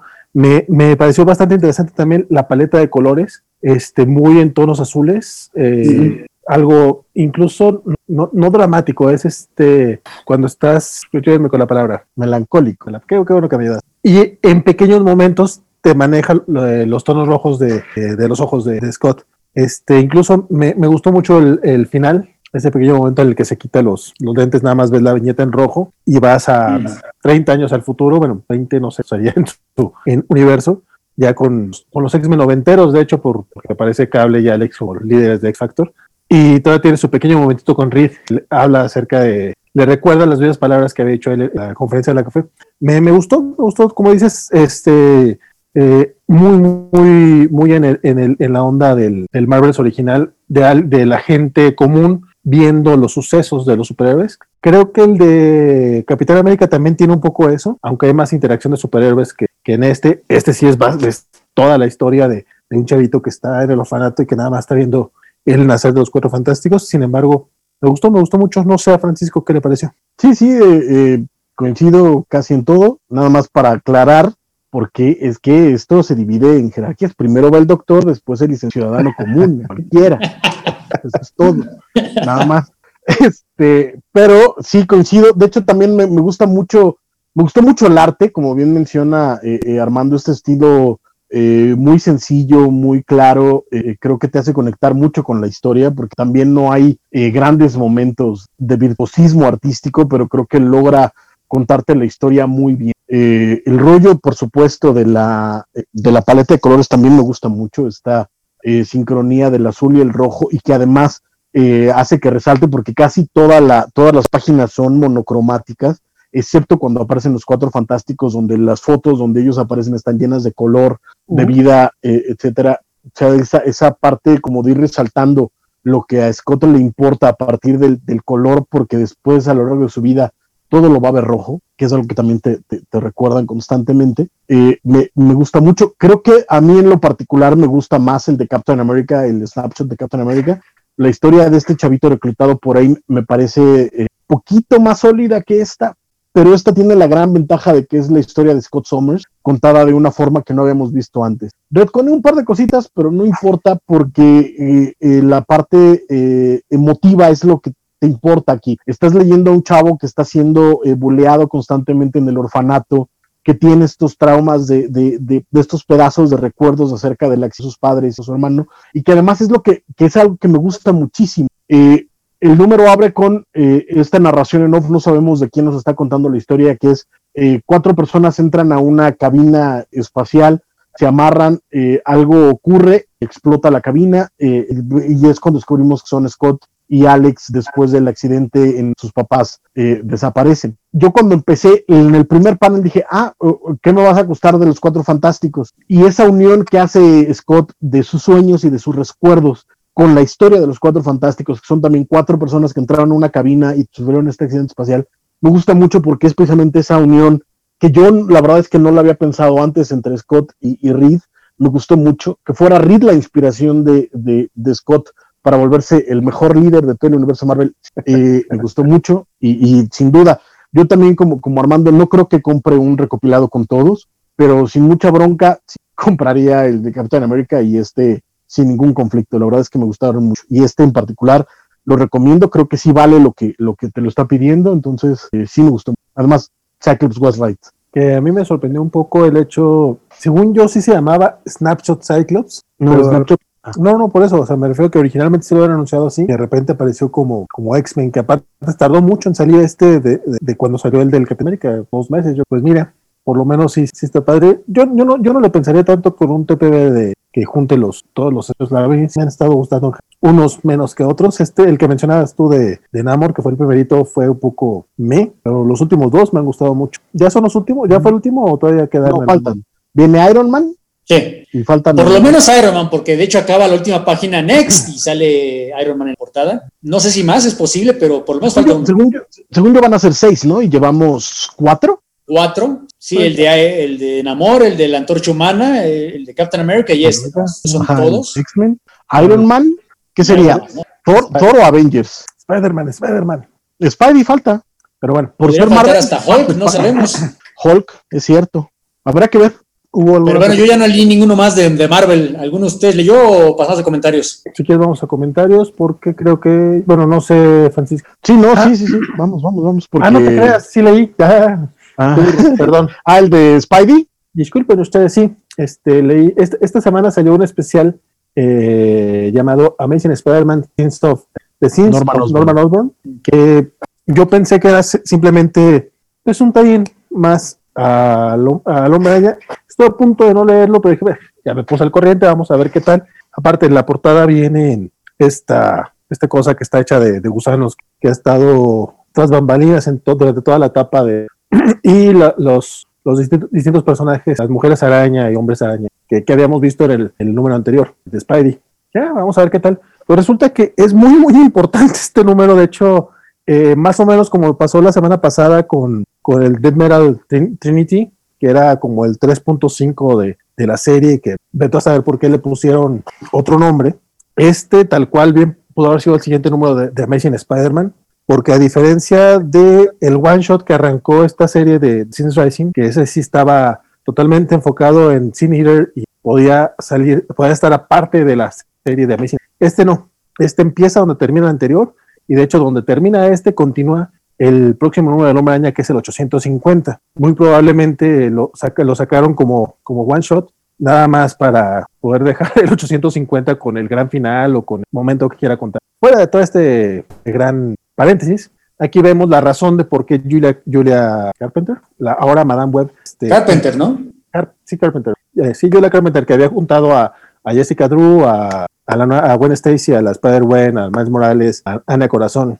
Los, juntó a todos para detener al hombre araña para que no vaya a salvar a Norman Osborn. Eh, ya nos dice eh, sus razones. Todos ellos habían estado teniendo estos sueños en los que moría Peter Parker. Entonces, eh, básicamente dice, lo que pasa es que nosotros tratamos de, que él decidiera no rescatar a, Norman, pero ya que él decidió ir a rescatarlo a pesar de, lo que todos le dijimos, nos toca a nosotros decidir ir a detenerlo. Eh, eh, sí tenemos unas cuantas páginas de ellos debatiendo y platicando. Vemos a Spider-Man este, mucho más renuente a ir a detener a, Peter.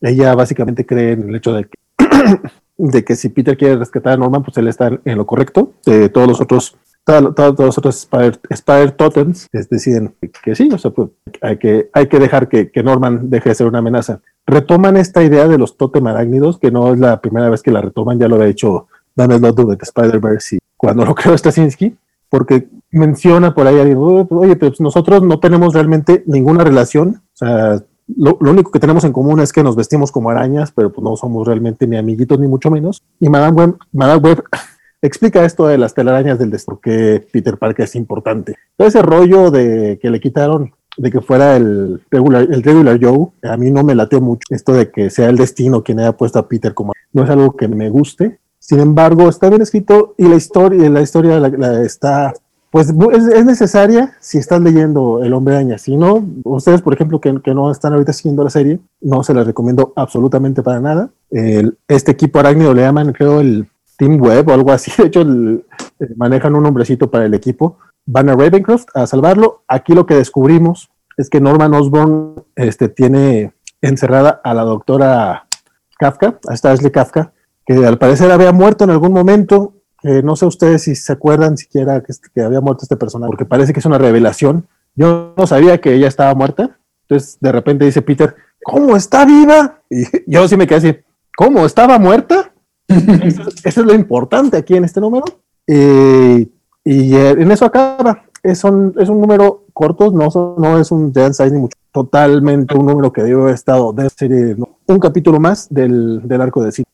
Si lo están leyendo, chequenlo, es parte importante de la historia.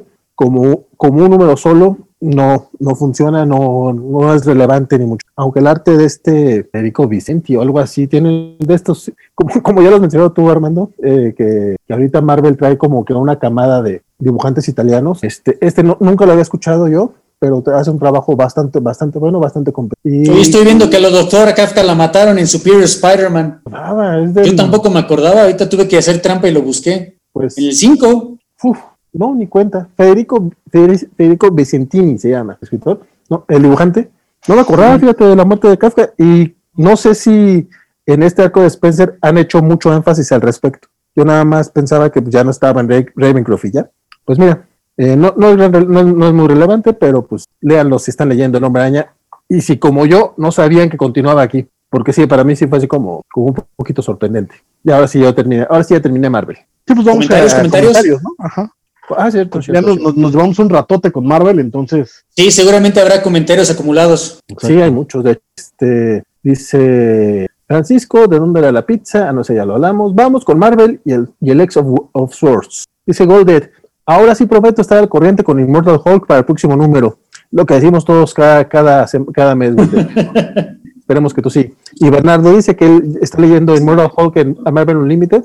Va seis meses atrasado pero en paralelo está leyendo el ron de Peter David y ha sido una excelente. También dice, Canwell fue nominado a Leisner por la serie de Doctor Doom, que curiosamente tuvo, tuvo una roca en una muy buena forma. Le daré una oportunidad a su Iron Man. Y deberían buscarle una novia como Grimes para que Tony Stark tenga un hijo con un nombre inunciable. Pregunta, Francisco, ¿qué fue peor, Empire o Civil War?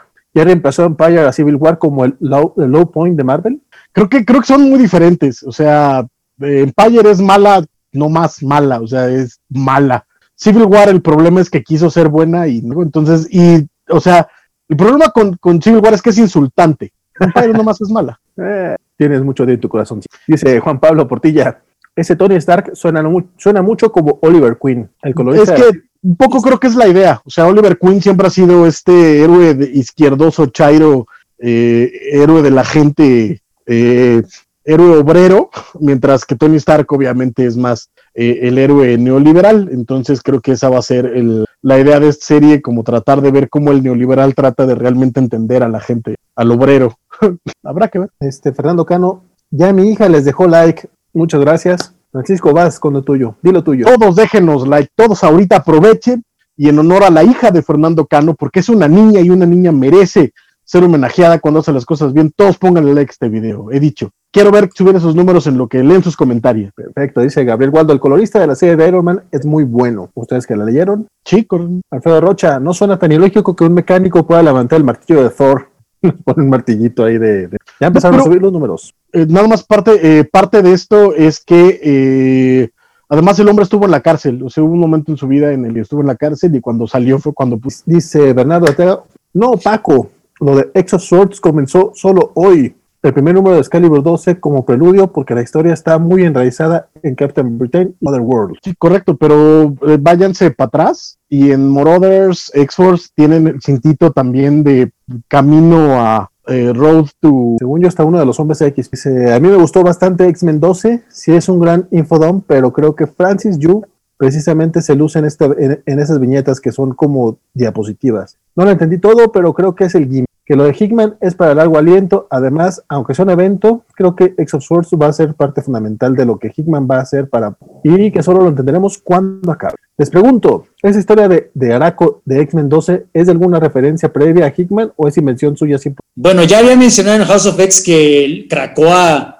O sea, ya había mencionado que se había partido en dos hace mucho tiempo. O sea, de lo de Araco, el nombre al revés y Okara, ya lo había mencionado. Nunca lo había desarrollado tanto, habían sido apenas menciones, ¿no? Pero entonces hay un número de X-Men cuando se vuelven a juntar las dos islas y es como que toda la historia, ¿no? Aquí es donde más lo desarrolla, pero sí, esto es, esto viene de Hickman pero ya, ya tiene un par de menciones previas en, el último año. Vaya. Les pregunto. Lo de Araco y Krakoa sí, pero según yo también lo del otro mundo, eh, lo del Otherworld también ya había menciones previas, ¿no? ¿Qué?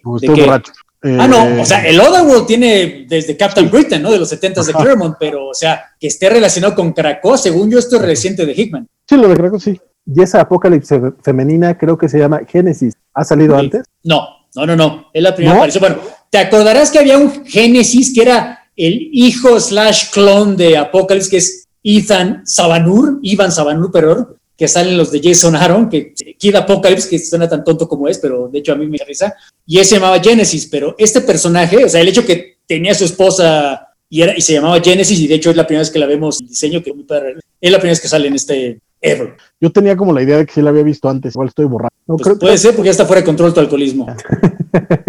Alguien sálveme. Creo que sí fue por, por hacer la, el, hilo. Vaya, sale en el tráiler de Sword of X, que lo en YouTube. Y dice, sí tiene razón Paco, que, que cansa la cosa, porque aún no hemos sabido nada de Moira ni de lo que pasó con Destiny Mystic, que sí creo que es el point de, Hickman. Dice, el comentario de Armando, no solo que Datterman dibuja distinta a Jean Grey de Storm, sino su Emma también es distinta y se nota la operación de su... Y no se caracteriza Hickman precisamente por eso, porque historias son larguísimas y de varios años. Sí, claro que...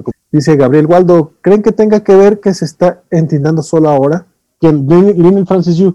Tal vez, tal vez. Eh, es que sí, el, estilo a mí por lo menos sí me pareció eh, muy superior a lo que ha venido trabajando. Deja tú en X-Men, sino incluso en toda su carrera. O sea, de verdad, sí, incluso la, el, manejo de la, de achurado, etcétera. Eh, la verdad es que me gustó mucho, mucho, mucho, mucho el trabajo de Lino mucho. Sí, claro, cuando, mucho. cuando la catilla, soy el chismoso de los videos.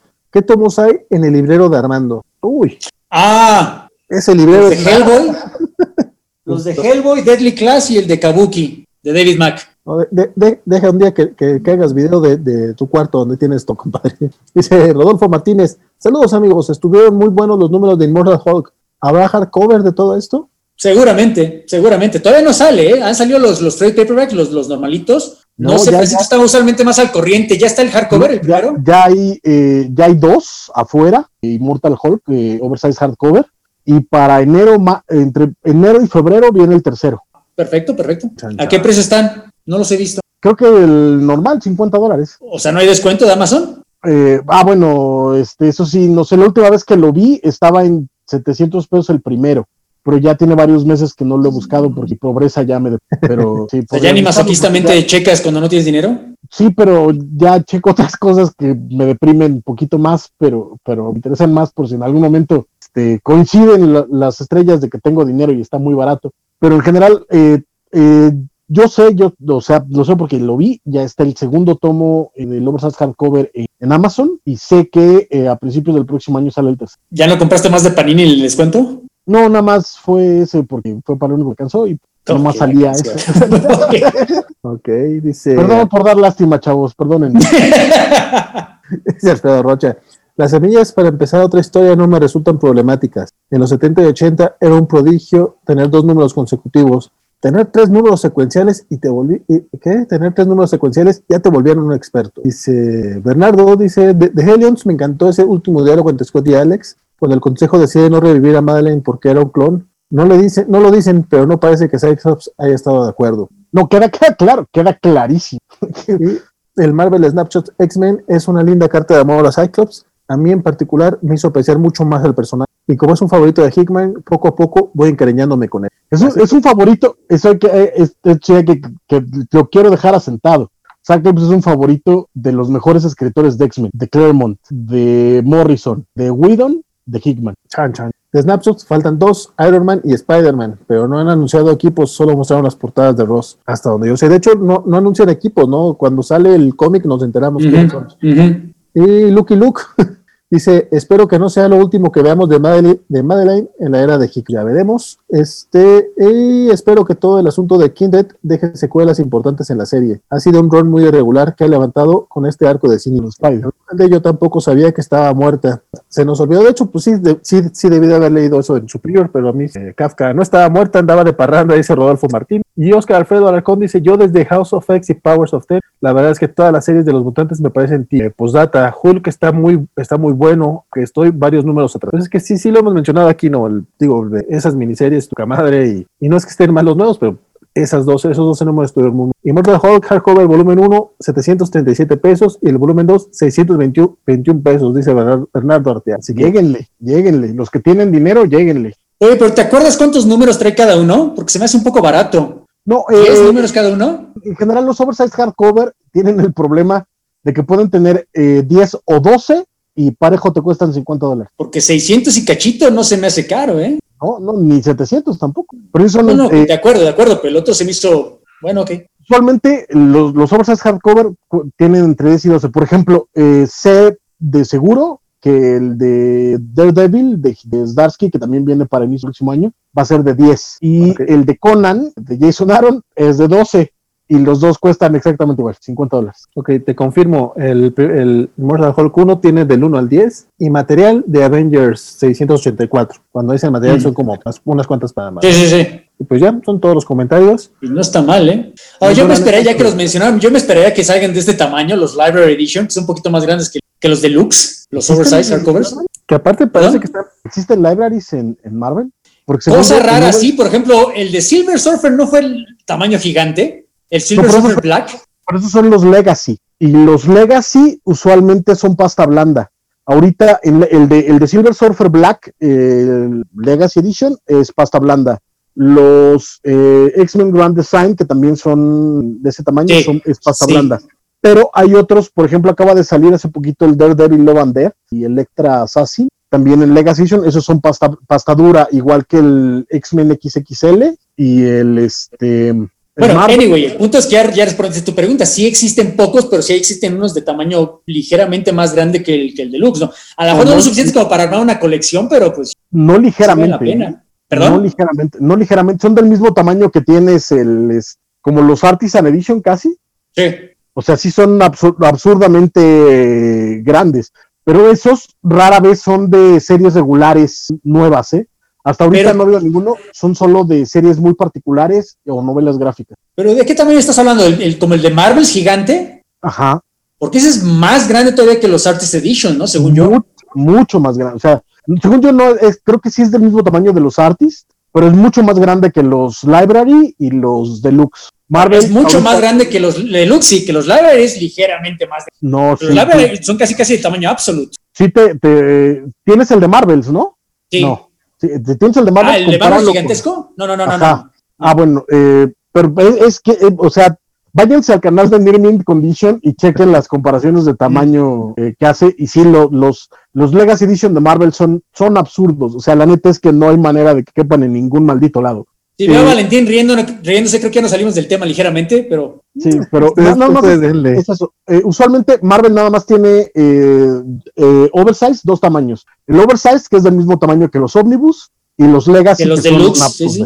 que es un absurdo. Y ya. Este. Dice Bernardo, creo que los Library Edition de Marvel son más raros, don Ah, no, sí, de acuerdo, de acuerdo. Este P, hardcover y Omnibus hasta donde sea. Y ahorita los Legacy, pero los Legacy, a los cuales son eh, recopilados, o sea, TP pasta blanda, el Oversized Hardcover y el Omnibus. Y ahorita están sacando estos Legacy, pero los Legacy sí son para cosas muy específicas. Sí, pero según yo, el Omnibus y el Deluxe es del mismo tamaño. O sea, el Omnibus tendrá mil páginas en vez de 500 como el Deluxe, pero de alto es lo mismo. Correcto, sí.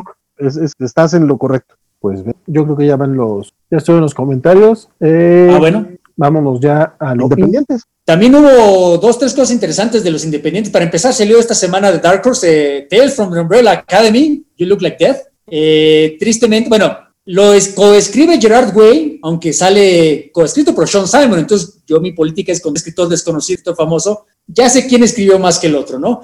Y desgraciadamente tampoco es Gabriel Val, bueno, da la portada, pero no da el dibujo interior, es este ING Coolbart, que es un gran dibujante, pero por desgracia en, Estados Unidos no es tan conocido. Hizo una miniserie de Vértigo que se llamó The New Dead Guardians con Dan Abnett, que de hecho tuvo mucho éxito entre críticos y ventas, pero nunca, nunca se quisia.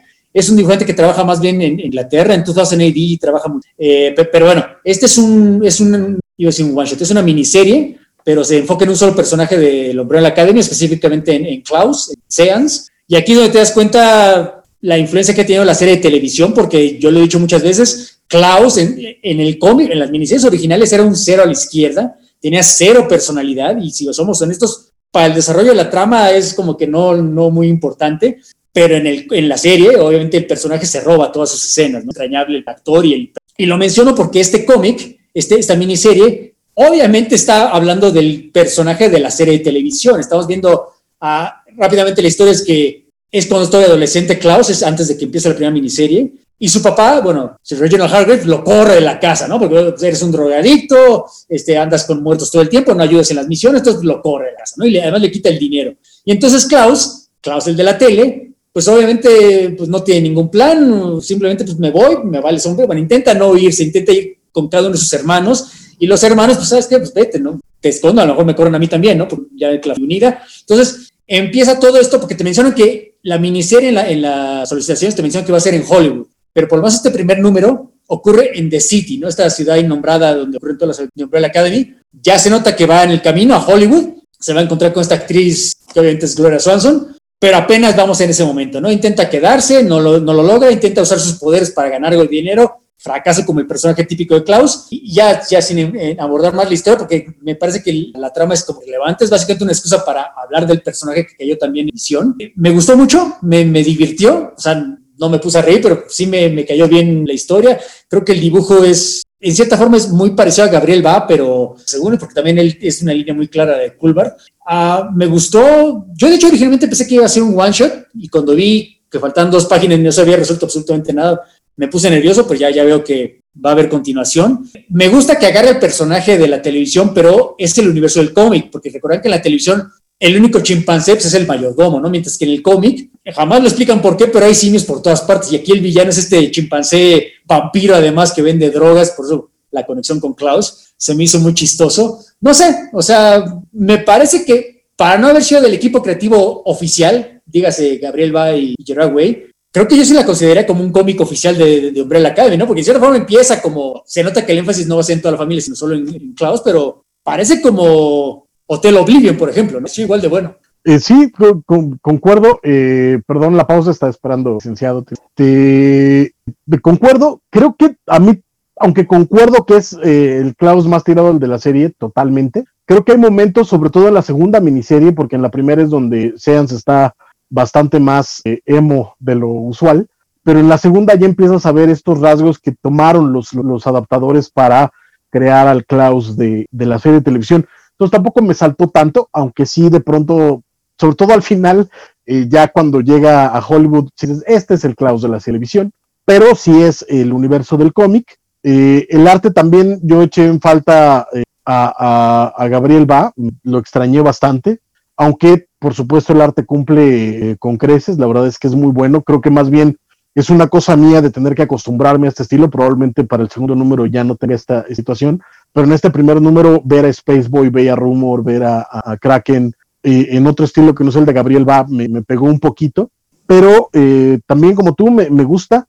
está muy en tono de, las primeras miniseries, entonces incluso los chistecitos al, al, principio de cómo él se quiere esconder, este, y va pidiendo ayuda. Cada uno de los hermanos me parecieron bastante divertidos. Creo que este podría, si son fans de, de Umbrella Academy, particularmente del cómic, digamos, pues son fans de, de, la serie, no creo que vayan a gastar su dinero en números sueltos, pero si son fans del cómic, este, sí podría recomendar que se gasten su lana en, esta, en este número. Y, y, me gustó, habrá que ver cómo lo resuelven, pero este número por lo menos vale la pena, está muy bien ejecutado, bien por, por Dark Horse, que además está expandiendo un universo que yo esperaba desde hace mucho que expandieran y me dejaron como 12 años en ayunas. Se espera de a ver qué más hacían con Umbrella Academy y afortunadamente. Es que le tiene mucho respeto, no es como Sandman originalmente con DC que no quería DC que nadie más que Gaiman lo tocara, lo cual es bueno, pero al mismo tiempo, pues faltó, aparte de cosas raras como The Dreaming, que era bastante inferior en mi opinión, pues no había nadie que manejase esos personajes y por eso ahora únicamente porque la serie de televisión existe, ¿no? Si no, yo creo que ni Gerard Way tendría ganas de seguirlo.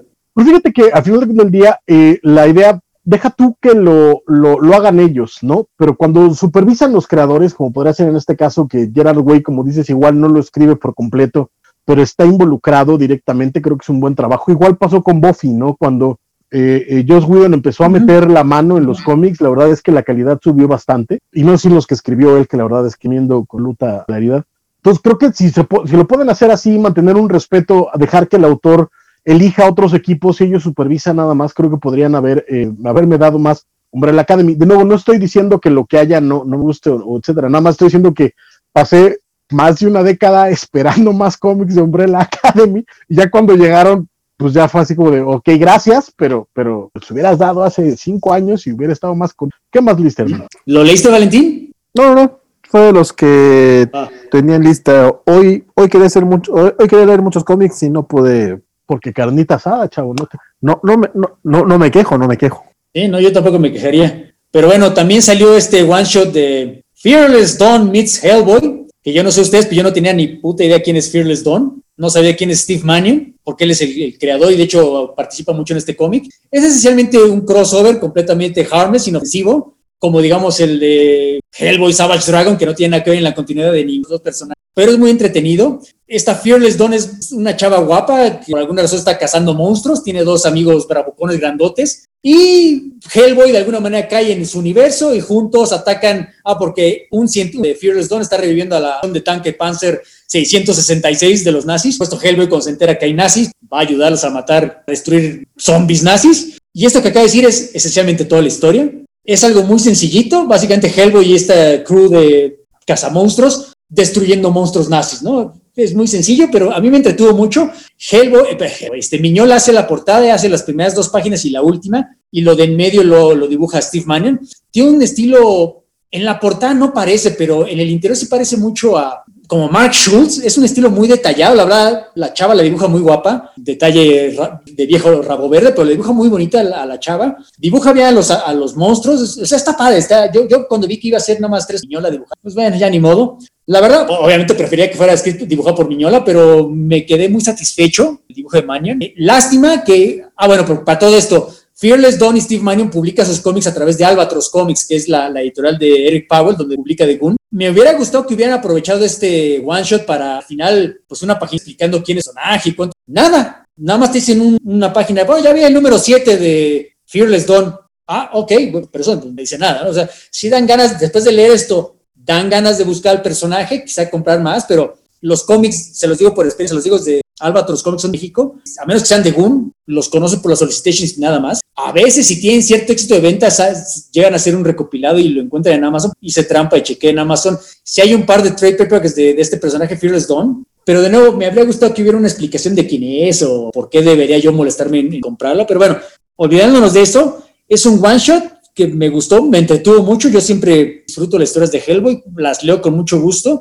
Es un cómic que yo recomendaría, pero de nuevo, ya hablando en serio, yo no sé si las tiendas lo vayan a traer, aparte de porque sale Hellboy, pero muchas personas, Fearless Dawn, que lo traigo, ¿no? Entonces no sé si vaya a estar a la venta, es no sé si que lo encuentren digital, legal o no legal, porque obviamente no va a haber trade, porque inclusive en los trades de Fearless Dawn, por, razones de, copyright, no sé si pudieran meter. Es más factible que en las de Hellboy pusieran esta historia, pero va, va a quedar, se me hace, va a ser un one shot que va a quedar huérfano. Entonces, pues, pues busquen el digital. De nuevo, no va a revolucionar el cómic, pero la verdad es muy entretenido, es muy divertido. Pero el crossover de Hellboy con The Goon sí viene en los recopilados de The Goon. Es que de nuevo, The Goon, como es de Eric Powell, y Eric Powell pues sí usa su poder, influencia legal, el otro publica en su editorial, pero pues no tiene ningún, no sé, no sé qué tanta influencia tengo como para Eric Powell, ya pues te voy a echar la mano, I don't know, ¿no? Ahí sí estoy especulando. Yo, con, yo acabo de escuchar de Fearless Dawn hace cuatro minutos. Yo hace cuatro días, estoy igual. Eh, Pero habiendo dicho todo esto, de nuevo, está muy recomendable. Es, es, como la típica historia de Hellboy de 10 páginas que se leen en las antologías de Dark Horse, que te entretiene. O sea, a lo mejor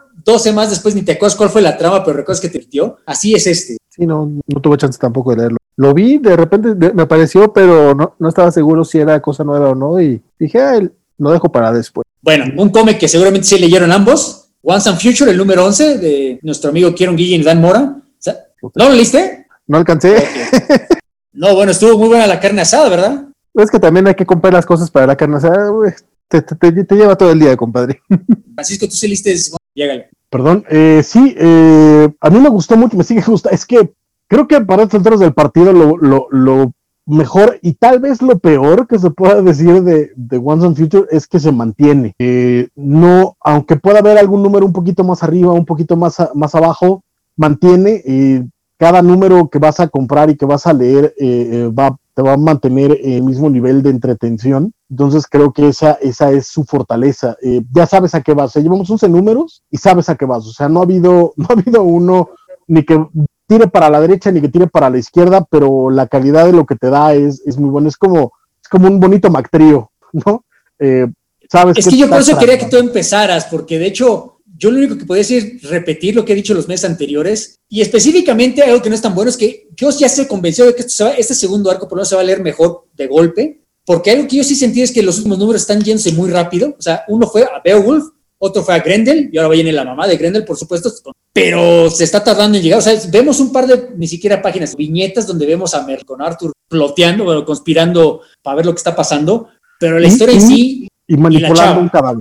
Sí, sí, de acuerdo, de acuerdo. Pero mi punto es que, igual que tú, los disfruto mucho cada vez que los leo, pero cada vez los leo más rápido. Entonces, ya sí quiero regresar al número 7, empezar otra vez la Corea, pero hasta que acabe, asumo que el siguiente, los números más, este arco de Beowulf Grendel, porque sí ya cada número está divertida la batalla, está divertida ver las, las locuras que hace la señora, la abuelita, la cara, la expresión del pobre chavo que estaba metido en esta aventura loca, pero digamos ya lo vi el mes pasado, solo que en vez de con Grendel, con Beowulf, entonces ya quiero, ya quiero más carnita como tú dirías, disfrutando, pero sí ya creo que ahora sí cada número me está dejando un poquito, mejor lételo todos. Es que creo el que... arte de Dan por supuesto, sigue siendo excelente. Es que creo que eso, o sea, un poco la, la idea es que el impulso ya está dado, pero cuando vas a una velocidad constante, te aburres, o sea, ya, ya te acostumbras a la velocidad. Entonces, eh, e, eso es un poco el, punto. Es como, es como escuchar una canción que tiene el mismo, el mismo ritmo y la misma melodía durante 10 minutos. Necesitas que tenga variaciones para que te empiece a, para que te algún lado. Eso no quiere decir que sea una mala canción, una, un, mal camino o una mala comida, es simplemente que eh, es lo que es. Y ahí, ahí estamos. O sea, la verdad, de nuevo, yo creo que mes a mes es una de las, de las cosas que más espero, a pesar de esto, a pesar de que ya sé qué voy a tener. A pesar de eso, creo que en este número vemos un par de cosas que no habíamos visto antes y que son interesantes, que es la interacción de la abuela con, con la policía, ¿no? Y la idea de que, de que la abuela puede tener ahí unos strings eh, de poder que no conocíamos. La, la, interacción con los, con los otros viejitos del asilo es muy simpática, sobre todo cuando eh, después de que logra eh, matar a Grendel, perdonen el spoiler, pero se lleva a todos los viejitos que lo vieron les dice, olviden todo lo que vieron, este, piensen que fue un oso y, ya. Y dos o tres de ellos sí están como de, igual y sí, ¿eh? fue un oso, igual y estábamos viendo, igual y fue la luna lo que nos hizo ver algo raro. Hasta que uno de ellos dice, oiga, no, pues, era Beowulf, ¿no? Eso también quiere decir que puede tener cierto poder de influencia entre la gente como para que no haya testigos reales de que las criaturas funcionen Incluso la idea que le plantea al hijo de que ellos son los, eh, los guardianes de las ovejas me gustó bastante. Dicho eso, el final ya fue como de otra vez, carnal. O sea, neto es, o sea, es el, es la última página de cada número exactamente igual, que es a lo que voy, es el mismo beat una y otra vez que cuando estás drogado y estás bailando está muy padre, pero en tu casa escuchando la, el mismo beat una y otra vez es que es el problema, cuando el de Grendel, eh, perdón, el de Beowulf termina y la última página es que viene Grendel, yo ya sabía de antemano que cuando mata a Grendel, pues por supuesto viene la madre, ¿no? Hemos visto la película de Game of entonces ya sabía que por ahí la sorpresa es cero. Ahora, curioso que menciones esa escena de la abuelita, porque yo, yo, la leí de una manera completamente distinta, yo la leí como algo chusco, no como que ella tenga poderes de, de influenciar las mentes. Son viejitos, entre que están ya seniles y como que saben lo que les conviene. No, ¿sabes qué? Pues, ¿Cómo va a ser un monstruo? Claro que fue un oso. Pero uno de ellos yo lo leí no como poderes de ella, pero uno de ellos no era un viejito, uno de ellos era uno de los custodios. Sí, sí, sí. bueno, sea, estás diciendo que tú ves un monstruo y te dice la señora, no, ¿cómo verse un monstruo? O sea, fue un oso. Pues yo no, what? maybe tiene razón la señora. Entonces se me hizo como algo simpático. Perdón, ah, no, Valentín, estoy de acuerdo contigo. Yo, yo recomiendo, sigo recomendando Once and Future, nada más que este segundo arco, a diferencia del primero, que sí cada número era como es algo nuevo, algo fresco. Aquí sí creo que ya quiero el segundo trade, o por lo menos juntarlos seis golpe, porque esto sí, ya, ya me urge que venga la mamá que la maten y pasamos al next, que esto ya me... Correcto, sí, el siguiente arco va a ser eh, en el que se va a definir cómo va, qué va a pasar con Once and Future. Eh, el primero, el, primer arco creo que un poco la onda fue eso, fue la novedad, fue el, este sabor nuevo, esta, esta canción. Y no olvidemos que iba a ser miniserie. Exacto. Ahí acababa la historia, no era un ongoing. correcto. Creo que no, no, no, no está mal que se haya vuelto ongoing, pero creo que sí vamos a, vamos a empezar a ver qué es lo que se puede hacer en este mundo a partir del siguiente arco, ¿no? Porque ya aquí ya eh, terminan este nuevo mito, ¿cuál va a ser el siguiente y cómo nos vas a dar algo diferente? ¿Cuál va a ser el, estilo diferente? Porque si mantiene la misma estética, probablemente sí ya para el número 20 yo ya ¿no? Sí, porque ya lo habíamos dicho, ¿no? Obviamente Guillen esperaba que fuera un éxito de ventas y tenía posiblemente otras historias planeadas para futuras miniseries, pero no inmediatamente. O sea, fue tanto éxito, el boom le dijo, bueno, pues siguiente mes ya viene el siguiente número. Y creo que sí se nota un poco, ¿no? Se nota que está casi, casi jalando ideas que a lo mejor le habría gustado desarrollar un poco de una manera distinta. Aquí pues, pues está saliendo mes tras mes, pero al costo de que son batallas, que a lo mejor en la primera miniserie, si le hubieran dado chance de tiempo, pues las habría desarrollado de una manera distinta. A lo mejor júntate a los tres monstruos y de golpe, en vez de número tras batalla, batalla, batalla. Pero de nuevo, no me malentienda, yo, yo igual que tú la sigo recomendando. Pero bueno, eh, también de Image salió este, un nuevo, una nueva serie de Chip Starsky que se llama Stillwater. Bueno, te lo mencionan como Chip Starsky Pérez, y yo pensé que era George Pérez, no, Ramón Pérez, me emocionan. Es este mismo dibujante de, hablando de eso, el Marvel Snapshot de Captain America es Ramón K. Pérez. Este, aquí es un estilo ligeramente distinto, porque la historia es completamente distinta, ¿no? En vez de ver las maravillas en los laboratorios de AIM, todo el chiste es que es como que una vida, es un personaje mundano, ordinario, que tiene algunos problemas, lo, lo despiden de su chamba y nos damos cuenta que es medio borracho y le gusta buscar pleitos y le llega esta carta de que su tía perdida le ha dejado una herencia, entonces ven a mi pueblito, por un amigo lo acompaña, un amigo de parrandas, lo que sea que quien, y van a este pueblito y de nuevo el pueblito parece un pueblo ordinario, como que ese es el, punto de la historia, que todo, todo parece ordinario, los normales. Entonces, como que Ramón Pérez no tiene no le dan una oportunidad de, de, lo que puede hacer, aunque hace buen trabajo, bueno, trabajo aceptable. Y lo que pasa es que en este pueblito, ahorita vamos a la premisa, no hay manera de no echarles este, el spoiler, es que llegan y ven a dos niños peleados en una azotea, un niño empuja a otro niño, cae de la azotea a la calle y los dos chavos, los dos protagonistas, pues, ¿qué está pasando? Mataron a un niño, ¿qué, qué onda? Más que nada porque nadie reacciona, el pueblo como siguen caminando y nadie dice, llamen a la policía, llamen a una ambulancia, no hace nada. Entonces,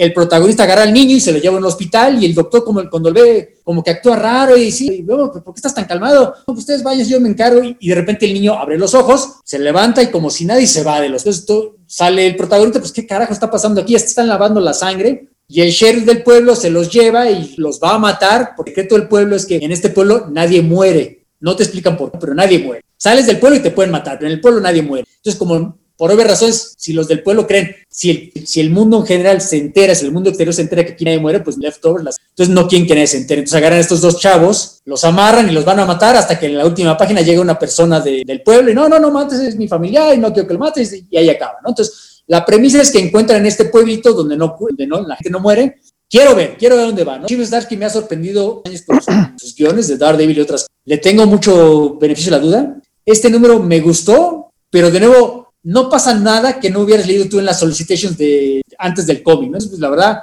pues la sorpresa fue cero, no me voló la cabeza.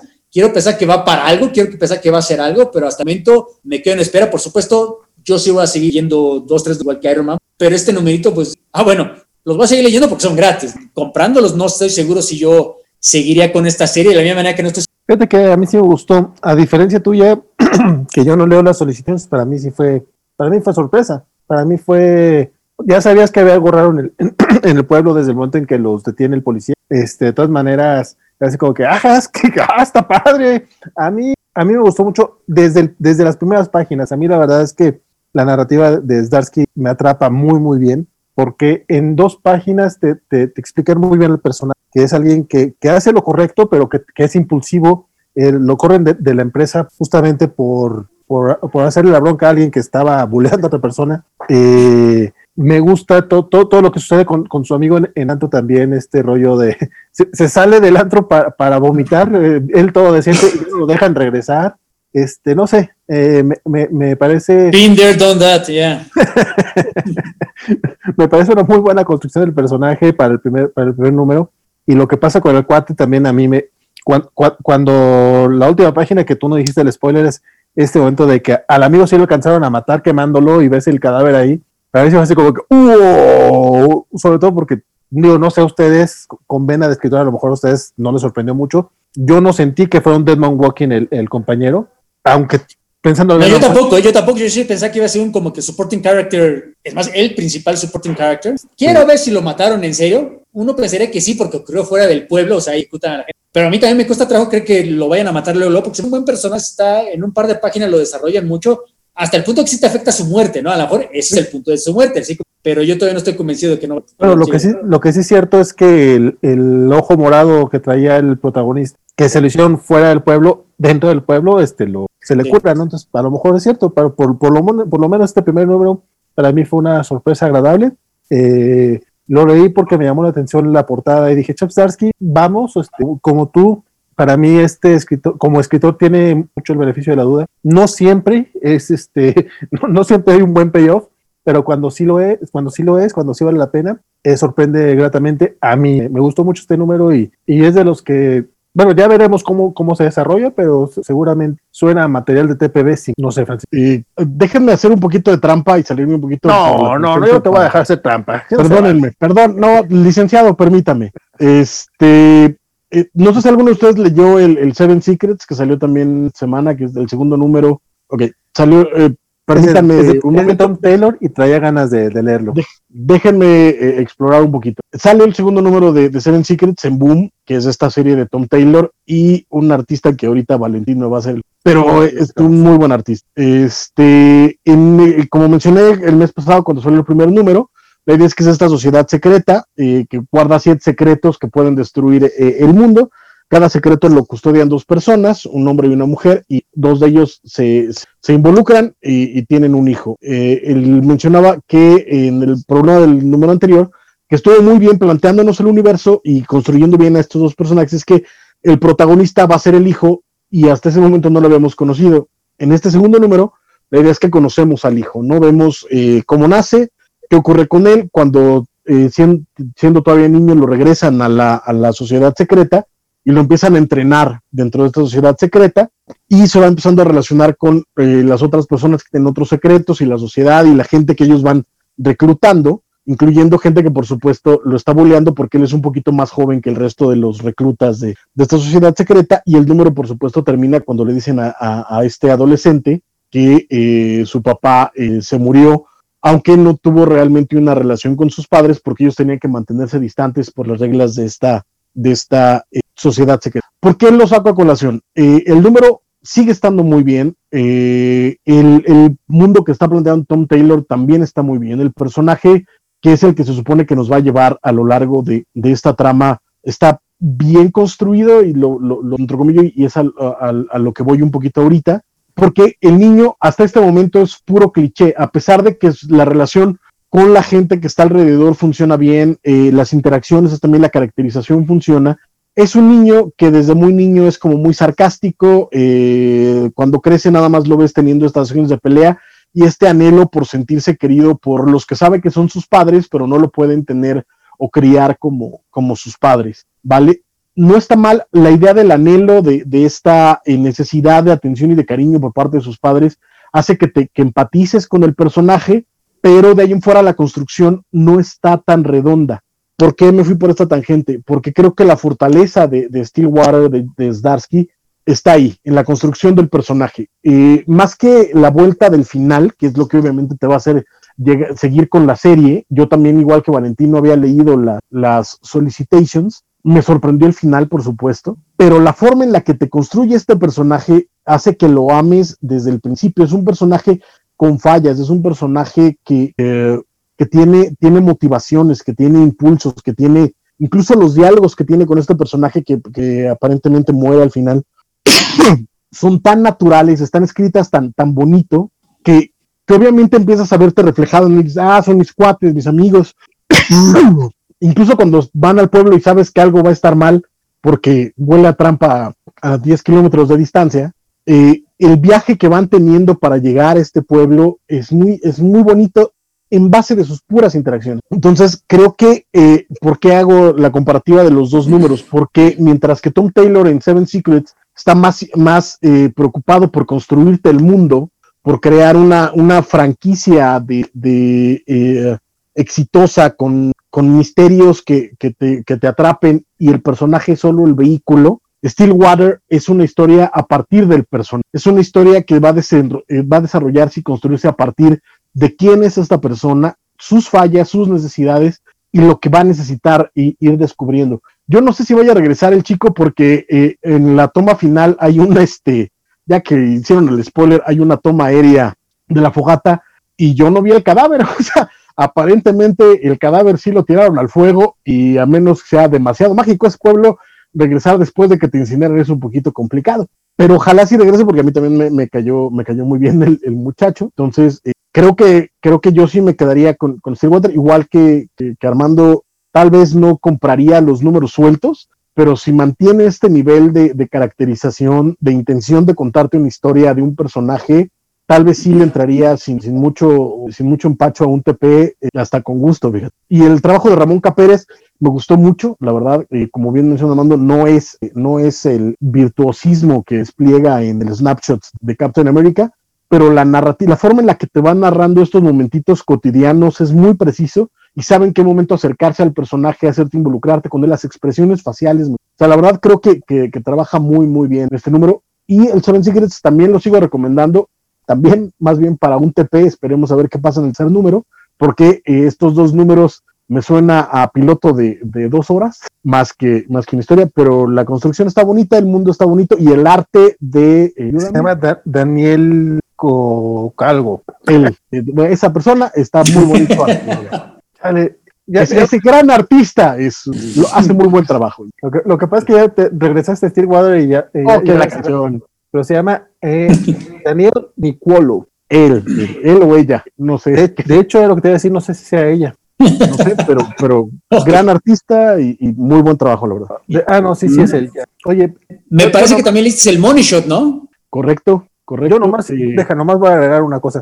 A mí no me engañas. Tu odio a Tom Taylor es el que hizo que, que, dijeras, ah, voy a hablar mal de Tom Taylor para hablar bien de Stillwater. No, no, no, no. Es que ah, eh, eh, precisamente por eso quería hacer la, la, la comparación, porque los dos cómics están muy bien hechos, funcionan pero son dos ejecuciones radicalmente diferentes. O sea, Tom Taylor, no estoy diciendo que está haciendo un mal trabajo porque, de nuevo, lo voy a seguir leyendo y me está gustando lo que está haciendo, pero lo que está haciendo es una construcción de mundo como de más, más a nivel franquicia y construyendo a partir de, los misterios alrededor más que del personaje. Y eh, Darcy está trabajando a través del personaje. Son dos maneras de contar historias diferentes, pero las dos funcionan, las dos son muy entretenidas, las dos trabajan bien entonces, eh, no estoy hablando mal de Taylor ni hablando eh, mal de, de. Los dos creo que funcionan y son dos formas nada más distintas de control. Más Yo sé, pero quería aclararlo por si no quedó claro. ¿Y Money Shot, pues? ¿Cuál es ah, el Money Shot? ¿El 8? El 8, ya, ya vamos en el número 8 de, de Money Shot. Eh, en este número siguen, siguen hijinks ensues, como acostumbran. Aquí ya están en pleno viaje con, con el presidente trompesco que nos están planteando. Se llama Luke Kirk, insisto, Luke Kirk. Este, el, número abre con, con y lo quiero mencionar porque en realidad el, número explicar una trama es un poquito complicado porque money shot, pero el este abren con un muy bonito chiste eh, polígono, muy bonita parodia política de, de el un canal estilo Fox News que está eh, dando las noticias de que desapareció el presidente y no saben dónde está, pero seguramente heroicamente está tratando de, hacer algo, entonces están, están alertas y van a, eh, entrevistar, hacen un, enlace en vivo con unos, eh, con gente que está protestando afuera de la universidad donde los Triple X Explorers trabajan y se están quejando de que estos estos científicos locos este, están ah, haciendo mal porque la Biblia dice que no te puedes acostar con, animales, con criaturas, Levítico, no sé qué. Y entonces dice, ah, pero este, mira, el presidente acaba de postear este video donde, y ah, y nada más en, en diálogo se escucha al presidente como decir, ah, sí, te voy a dar, ah, no, pero es que aquí está diciendo, los está amenazando para que se alejen los extraterrestres de la Tierra, ¿no? Ah, sí, pero te voy a poner, no sé, ah, pero es que aquí están, ¿no? Entonces vas viendo cómo a lo largo de estos nueve paneles eh, se les va cayendo la, idea porque obviamente el presidente se está echando a dos extraterrestres y, van poniendo pretextos pues, hasta que al final eh, ya se voltean a ver, la Biblia está mal, el presidente tiene razón. Entonces es esta parodia política de los eh, partidarios de Trump que me gustó mucho, obviamente porque Chairo. Y lo que pasa dentro de la historia es que obviamente esta especie de, de federación galáctica eh, quiere detener a los humanos porque los hicieron quedar mal en su momento. Entonces la presidenta, para no perder su trabajo después de todo, quiere matarlos. Entonces los va a cazar eh, al planeta en el que están, donde además los invitaron a una, a una orgía intergaláctica con un científico que desarrolló las baterías que necesitan para su, máquina. Entonces, básicamente, hijinks, eso es todo, pero eh, sigue estando muy divertido, sigue siendo muy fresco. Y Rebecca Isaacs es mi hijo, la verdad, aunque sea en papel, porque hace un trabajo espectacular. Me sigue gustando muchísimo su arte, muchísimo cómo maneja las expresiones, la, caracterización de los personajes. En medio de toda la locura hay momentos íntimos acerca de los personajes que van descubriendo cosas emocionales de ellos mismos, que la mujer hace un trabajo muy, muy bueno de, interpretación de, los personajes. Eh, la verdad es que eh, sigo recomendando Money Shot y, me seguiré, y seguiré esperando que en algún momento saquen un bonito oversize hardcover porque va a valer mucho. yo, yo veo que Money Shot lo recomiendo mucho tú y todavía no le. Sí, Armando creo que no le gustó cuando lo no, sí me gustó, pero me lo vendieron muy alto.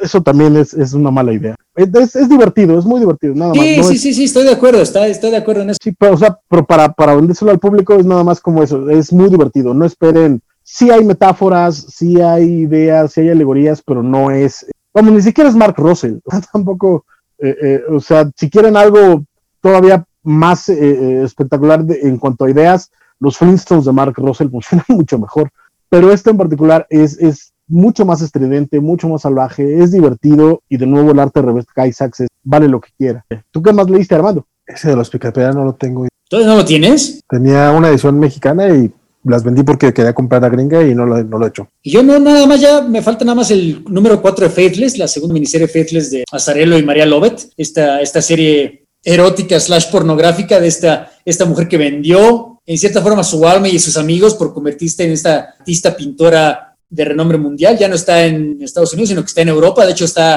a punto de presentar su exhibición en Europa, en la Bienal de Milán, etcétera. Ya sabemos quién es el, papá de su amiga amante lesbiana, es el diablo. Este número es como que un divertimento. Yo diría que, igual que hace rato, tienen que leer toda la miniserie. Pero este para qué es un número que se divierte, se disfruta por sí solo. Esencialmente es esta mujer que está paseando por las, las calles de Italia, eh, de, de, ¿me acuerdo? Se encuentra a una persona afuera, ligero spoiler, resulta, bueno, digamos, tiene una tarde, se caen bien, en vez de tener que ir a la entrevista esta de que era importante para su carrera artística, se queda con él, van conociendo la ciudad porque él conoce muy bien la ciudad, a pesar de que es joven, bien parecido, por supuesto, es joven, conoce todos los lugares, el lugar, se un guía turista, lo va siguiendo, se caen bien y por supuesto, como es faithless, acaban acostándose, teniendo sexo y al final te das cuenta que es un fantasma, que en realidad está muerto, que es un personaje que murió hace muchos años. Es una historia muy, muy simple, pero muy bonita, muy conmovedora hasta ese punto. Obviamente, al final nos enteramos que es fantasma, desaparece, aparece el demonio, bueno, Satanás, que es el tentador este de esta fama, y ahí acaba el número. El siguiente número, vamos a regresar a la historia principal. La mujer es una distracción de un y ya, pero la verdad me gustó mucho. Este, luego, por eso me cuesta trabajo mencionar Faithless, que la verdad es difícil hablar de un solo número, leer toda la mini, típico también de Azares, necesitas leer toda la historia, ya sea una miniserie de seis números o los 100 números de 100 Bully, luego es difícil explicar si no lo leí todos de...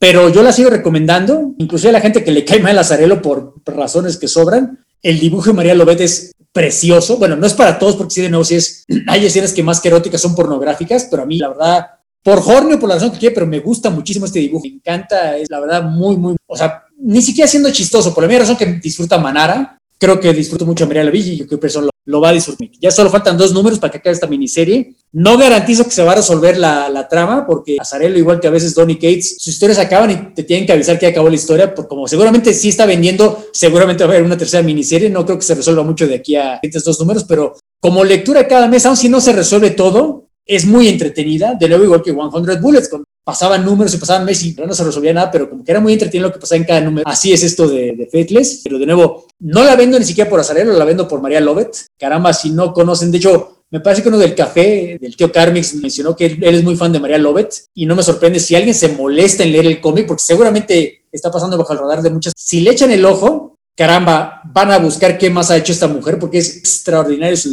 De nuevo, no es para todos, pero caramba, échale el ojo y ustedes y ya fue el último que leí esta semana. Sí, coincido. Eh, la verdad, de, de no lo he leído, pero el arte de María Lobet es escolar. Este, de un refinado, porque además es eso, o sea, como dices, eh, raya en lo, en lo pornográfico, pero incluso dentro de, lo de lo sexualmente gráfico, hay mucha poesía en su arte, hay mucho, hay detallito, ¿no? y eso es muy bonito. Yo la, la verdad es que la vi eh, hace no mucho tiempo, sacó otra serie en Boom que se llama Heart, ¿es Heart algo? Pero era, sí, sí. Ajá era ella sola, sí, el, el guion no era espectacular, pero el arte hermoso. Entonces, bien, bien, bien, María Lobet. en todo caso, ya de nuevo, ya falta poco para que salga, termine este segundo arco, esta segunda miniserie, entonces inevitablemente ya viene el, recopilado, el trade paperback, entonces puede ser una mejor opción, para empezar es más barato, entonces si les gusta, pues ya, ya mero viene el trade paperback. No sé si hay comentarios, Valentín, yo, yo, ya terminé mi, lo que leí esta semana. Eh, eh, de hecho, casi casi solamente Bernardo Ortega nos estuvo comentando eh, en esta parte de los, de los independientes. bueno, de entrada sí dice que los que los bueno, dice que los TPBs de Marvel son horribles en calidad en comparación con Televisa. Las, las ediciones de Estados Unidos son horribles. Eh, estoy viendo un Immortal Hulk o Unibus de pasta blanda en Amazon que colecciona del 1 al 15 y Avengers 684 que va a salir en diciembre y está en preventa en 550 pesos. Ay cabrón ahorita voy a pero esos son de Televisa los que él está mencionando no, este que está mencionando es un ómnibus pasta blanda, me imagino que es de. No, y aparte, si está en Amazon es gringo, no es. Televisa no, tiene. Creo que esos les llaman compendium. Sí, sí, sí, no son, no es, no es tanto ómnibus. Y dice, Stillwater, Stillwater me entusiasmó bastante. El arte me encantó, sumamente dinámico y cinematográfico. Aunque son estilos muy diferentes, me recordó un poco a, a That Texas Blood en la parte cinematográfica. Mm. Dice que él se, se sorprendió con el cómic porque él no lee las solicitations y debería hacer lo mismo con el cine y no ver trailers, pero concuerda en que, serías, eh, que será mejor leerla en TP. Y es curioso porque yo no veo los cortos, ustedes saben que yo no veo los trailers, pero las solicitations de los cómics sí las tengo que, es que son tantos los cómics que por fuerza tengo que leer de qué trata, o sea, no, yo no lo voy a bajar nada más porque sea un escritor que conozco, tengo que siquiera ver de qué trata, porque por amor de Dios, cada semana son 50 cómics, no puedo bajarlos todos, bueno, sí podría, pero si no lo voy a leer, entonces sí tengo que darme una idea primero de qué es lo que... A, mí me ha pasado estas últimas semanas que de pronto sale algún número uno en Image o en otros lados, me lo leo y digo, este no voy a... Es como, mira, existe, qué bueno, pero, pero ¿para qué? ¿Para qué lo, traigo a colación, la verdad?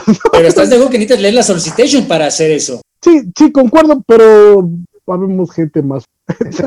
no, porque usted, no, no, no, al contrario, ustedes bastante buscan los trailers, ¿no? Y los de películas, de series de televisión. Antes de que, por ejemplo, hoy tuve que ir al cine y vi trailer, digo, ahí ven los cortos, pues no te queda de otra, pero que yo lo esté buscando en redes, el nuevo trailer de Wonder Woman, lo que sea, qué flojera, eso me tampoco, para mí. Tampoco los busco, afortunadamente con las nuevas redes sociales me aparecen solos. Entonces, dice que Perdón, sí. nos recomienda la serie que hizo para Comixolo y este Starsky, que ganó Leisner, se llama uh, Afterlift.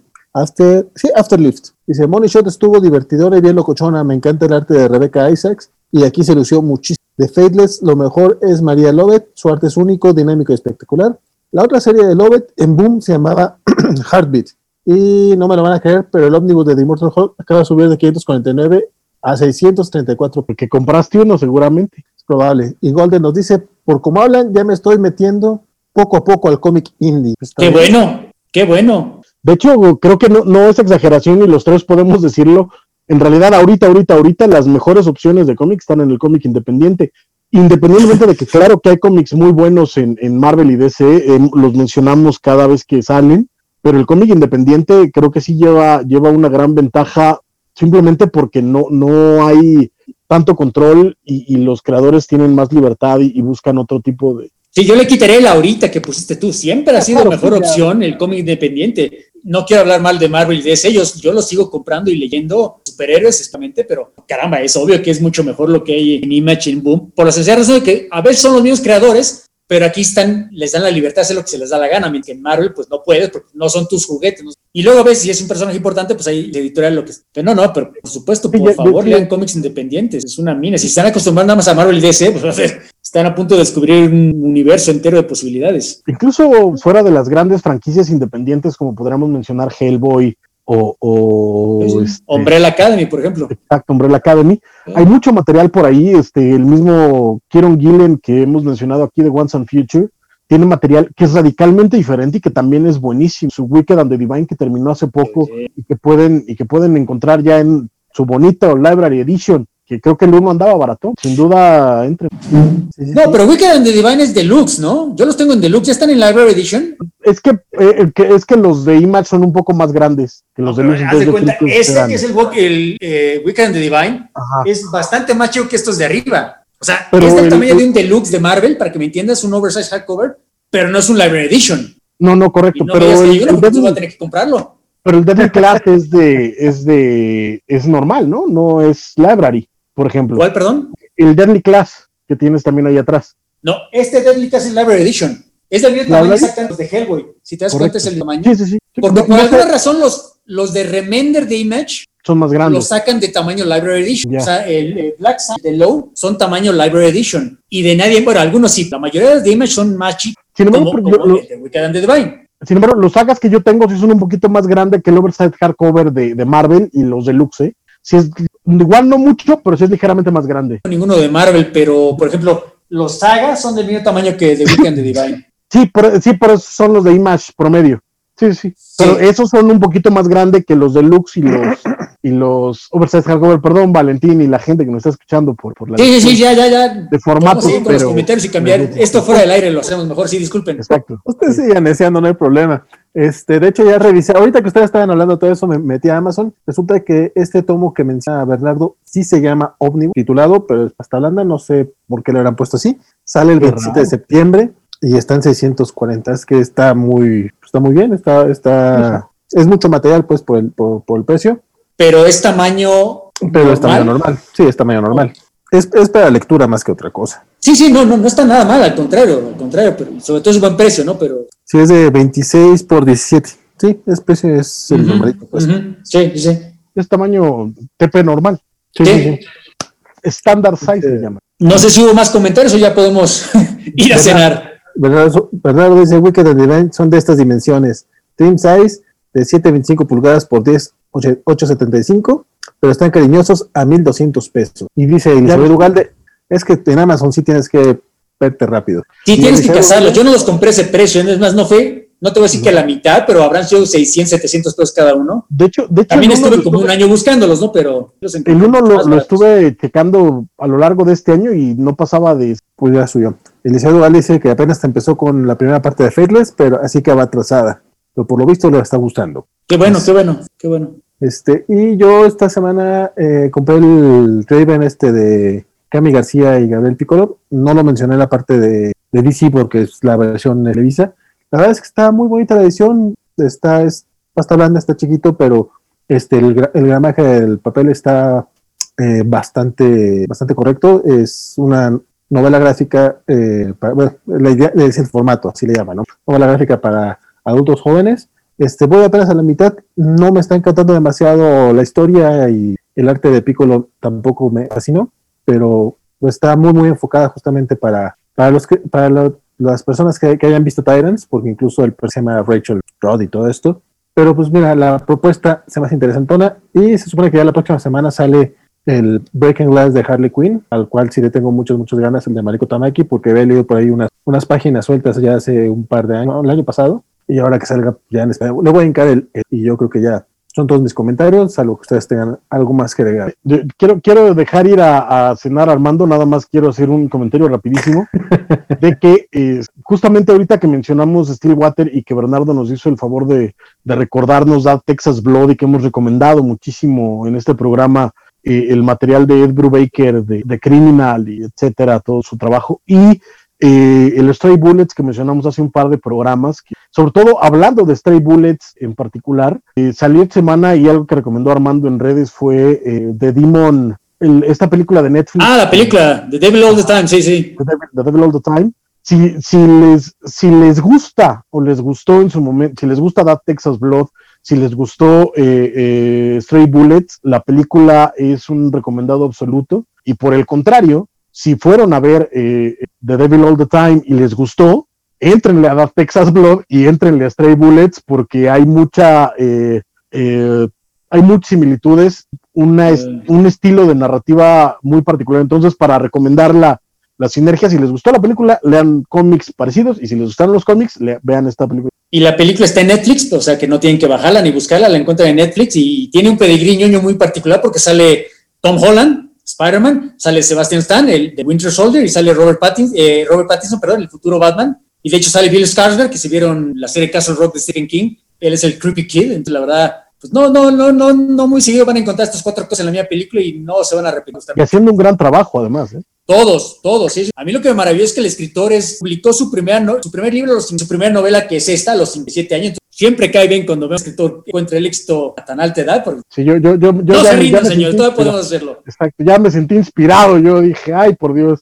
Yo que ya pasé la edad de en que inició Raymond Chandler, que era mi otra inspiración, dije, pero ah, no, fíjate, todavía Hay, gente, hay gente mayor, pero además la película está muy bien y de nuevo hay muchos, muchos, muchos eh, eh, paralelos estilísticos y de calidad con, con el material de Brubaker, con el Stray Bullets de Dave LaFam. En particular, a mí había muchos momentos de la historia que era como de, ah, es Dave LaFam, por todas estas historias sórdidas de la americana profunda que se van uniendo, eh, básicamente es el Stray Bullets de Dave LaFam. Entonces, la verdad es que si les gustó uno, entrenle al otro, y si les gustó el otro, entrenle al otro. Ahora sí, para que vayamos a comer, porque también. Y aquí no hubo carne asada, cabrón, ya vámonos. Vámonos, vámonos. Sí, ya. Ok.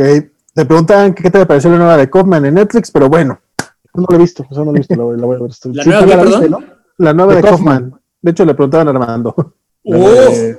Ah, bueno, bueno. A mí me encantó, pero sí es cierto que no se la recomiendo a todo el mundo porque sí está, digamos, es la típica película que es muy locochona y al final, o sea, sí hay una explicación, pero no te la deletean, entonces sí mucha gente se espera con él. Yo creo que la primera hora le puede gustar a todo el mundo, pero ya cuando se vuelve tan locochón como buena película de Kaufman, mucha gente puede abandonar, entonces no quiero que me va a comentar la madre. Yo les puedo decir, a mí, a mí personalmente me gustó, yo la recomendé en mis redes sociales, pero sí puse el caveat muy claro, no, a no es para todo el mundo, no a todo el mundo le va a gustar, pero sí, me gustó mucho. Eduardo Galde, buenas noches, este, buenas noches, Elizabeth, y Miguel Alvarado dice, me gustan mucho sus pláticas, es bueno ver sobre cómics independientes. Pues bueno, eso es todo por esta noche. Sus redes sociales, muchachos, si quieren, o si quieren ir a cenar, también es válido. Bueno, en Twitter yo soy Armando0827, ahí estoy toda la semana hablando de cómics, de libros, de series de televisión, de películas, los que vengo a hablar aquí en La Covacha, los platico toda la semana, estoy con mi dinámica del Vintage Cover of the Day, todos los días hay una portada de 30, 40. Para presumir las que las tengo, obviamente, platicar. Me gusta pensar que estoy visitando a buenas pláticas, buenas stroll down memory lane, como dirán por ahí. Y en, y Facebook, con mi nombre, Armando Saldaña Salinas, ahí usualmente pongo más o menos lo mismo, pero diferencias. Entonces, ahí los espero. Gracias por vernos. A mí me encuentran en Facebook como Francisco Espinosa Stand Up, en Twitter como, y en Instagram como BlackPack05. En Facebook, ahorita, si entran a mi página, estoy en una dinámica porque el 16 de octubre estrenan la tercera temporada de Star Trek Discovery, entonces ando en una locura de estar subiendo diario eh, una reseña y un comentario de, cada episodio de las dos pasadas temporadas de Star Trek Discovery, entonces llevo dos. ¿Pero sí lo ha seguido? Llevo dos nomás. Lleva dos. ah, sí, porque yo vi el, del piloto nada más. No, ya, ya está el del segundo. Eh, hoy ah, iba a subir el tercero, pero, pero me ganó la vida, entonces mañana habrá dos. Este, y a partir de ahí espero que ya haya como cierta regularidad, pero la idea es esa, que es un, es un, es un capítulo diario, este, entonces para que estén pendientes, ahí me sigan, me dejen sus comentarios y, descubran Star Trek Discovery y Star Trek en general, y muchas gracias por ponernos la atención, gracias a Vale, gracias Armando, buenas noches. Casi este, tres horas, vámonos. Mira, estuvo bien, ya saben, ya saben el deal de siempre, si todavía no se suscriben a este canal, háganlo por favor, este, activen la campanita para que les lleguen las notificaciones, tenemos eh, cada semana tenemos un boxing, tenemos este, los cómics de la semana, los jueves con este, Francisco Espinosa tenemos la entrevista a Covacha, eh, el próximo jueves, si todo sale bien, tenemos este agente de Panini por aquí. En algún momento invitaremos a alguien interesante para que... Prometo, prometo ya usar pantalones. Uy, no, no supiste lo que pasó ayer, Armando. No supiste lo que pasó ayer. Perdónenme. perdónenme. No entrevistaron a ninguna mujer, quiero pensar. No, afortunadamente no. Ah, perdónenme, pero ya. Tiene Panini, sí, ponte pantalones, por favor, ¿eh? Sí, pero perdónenme todos, ya pasemos a lo que sigue y despidamos. Esperamos pronto tener este algún escritor o algún artista que sea del interés de Armando para que también nos pueda comprar la entrevista a Covacha. Este. y por ahí hay un par de videos, videos pendientes de los ñoñonautas. Tenemos este uno sobre Superman Up in the Sky y sobre Batman White Knight. Espero, espero pronto terminar las ediciones y ya tener el canal. Este, síganos en nuestras redes sociales como la Covacha de X, Instagram, Facebook y Twitter. Y es toda la próxima semana. Nos vemos por aquí. Muchas gracias, hermano. Muchas gracias y a comer.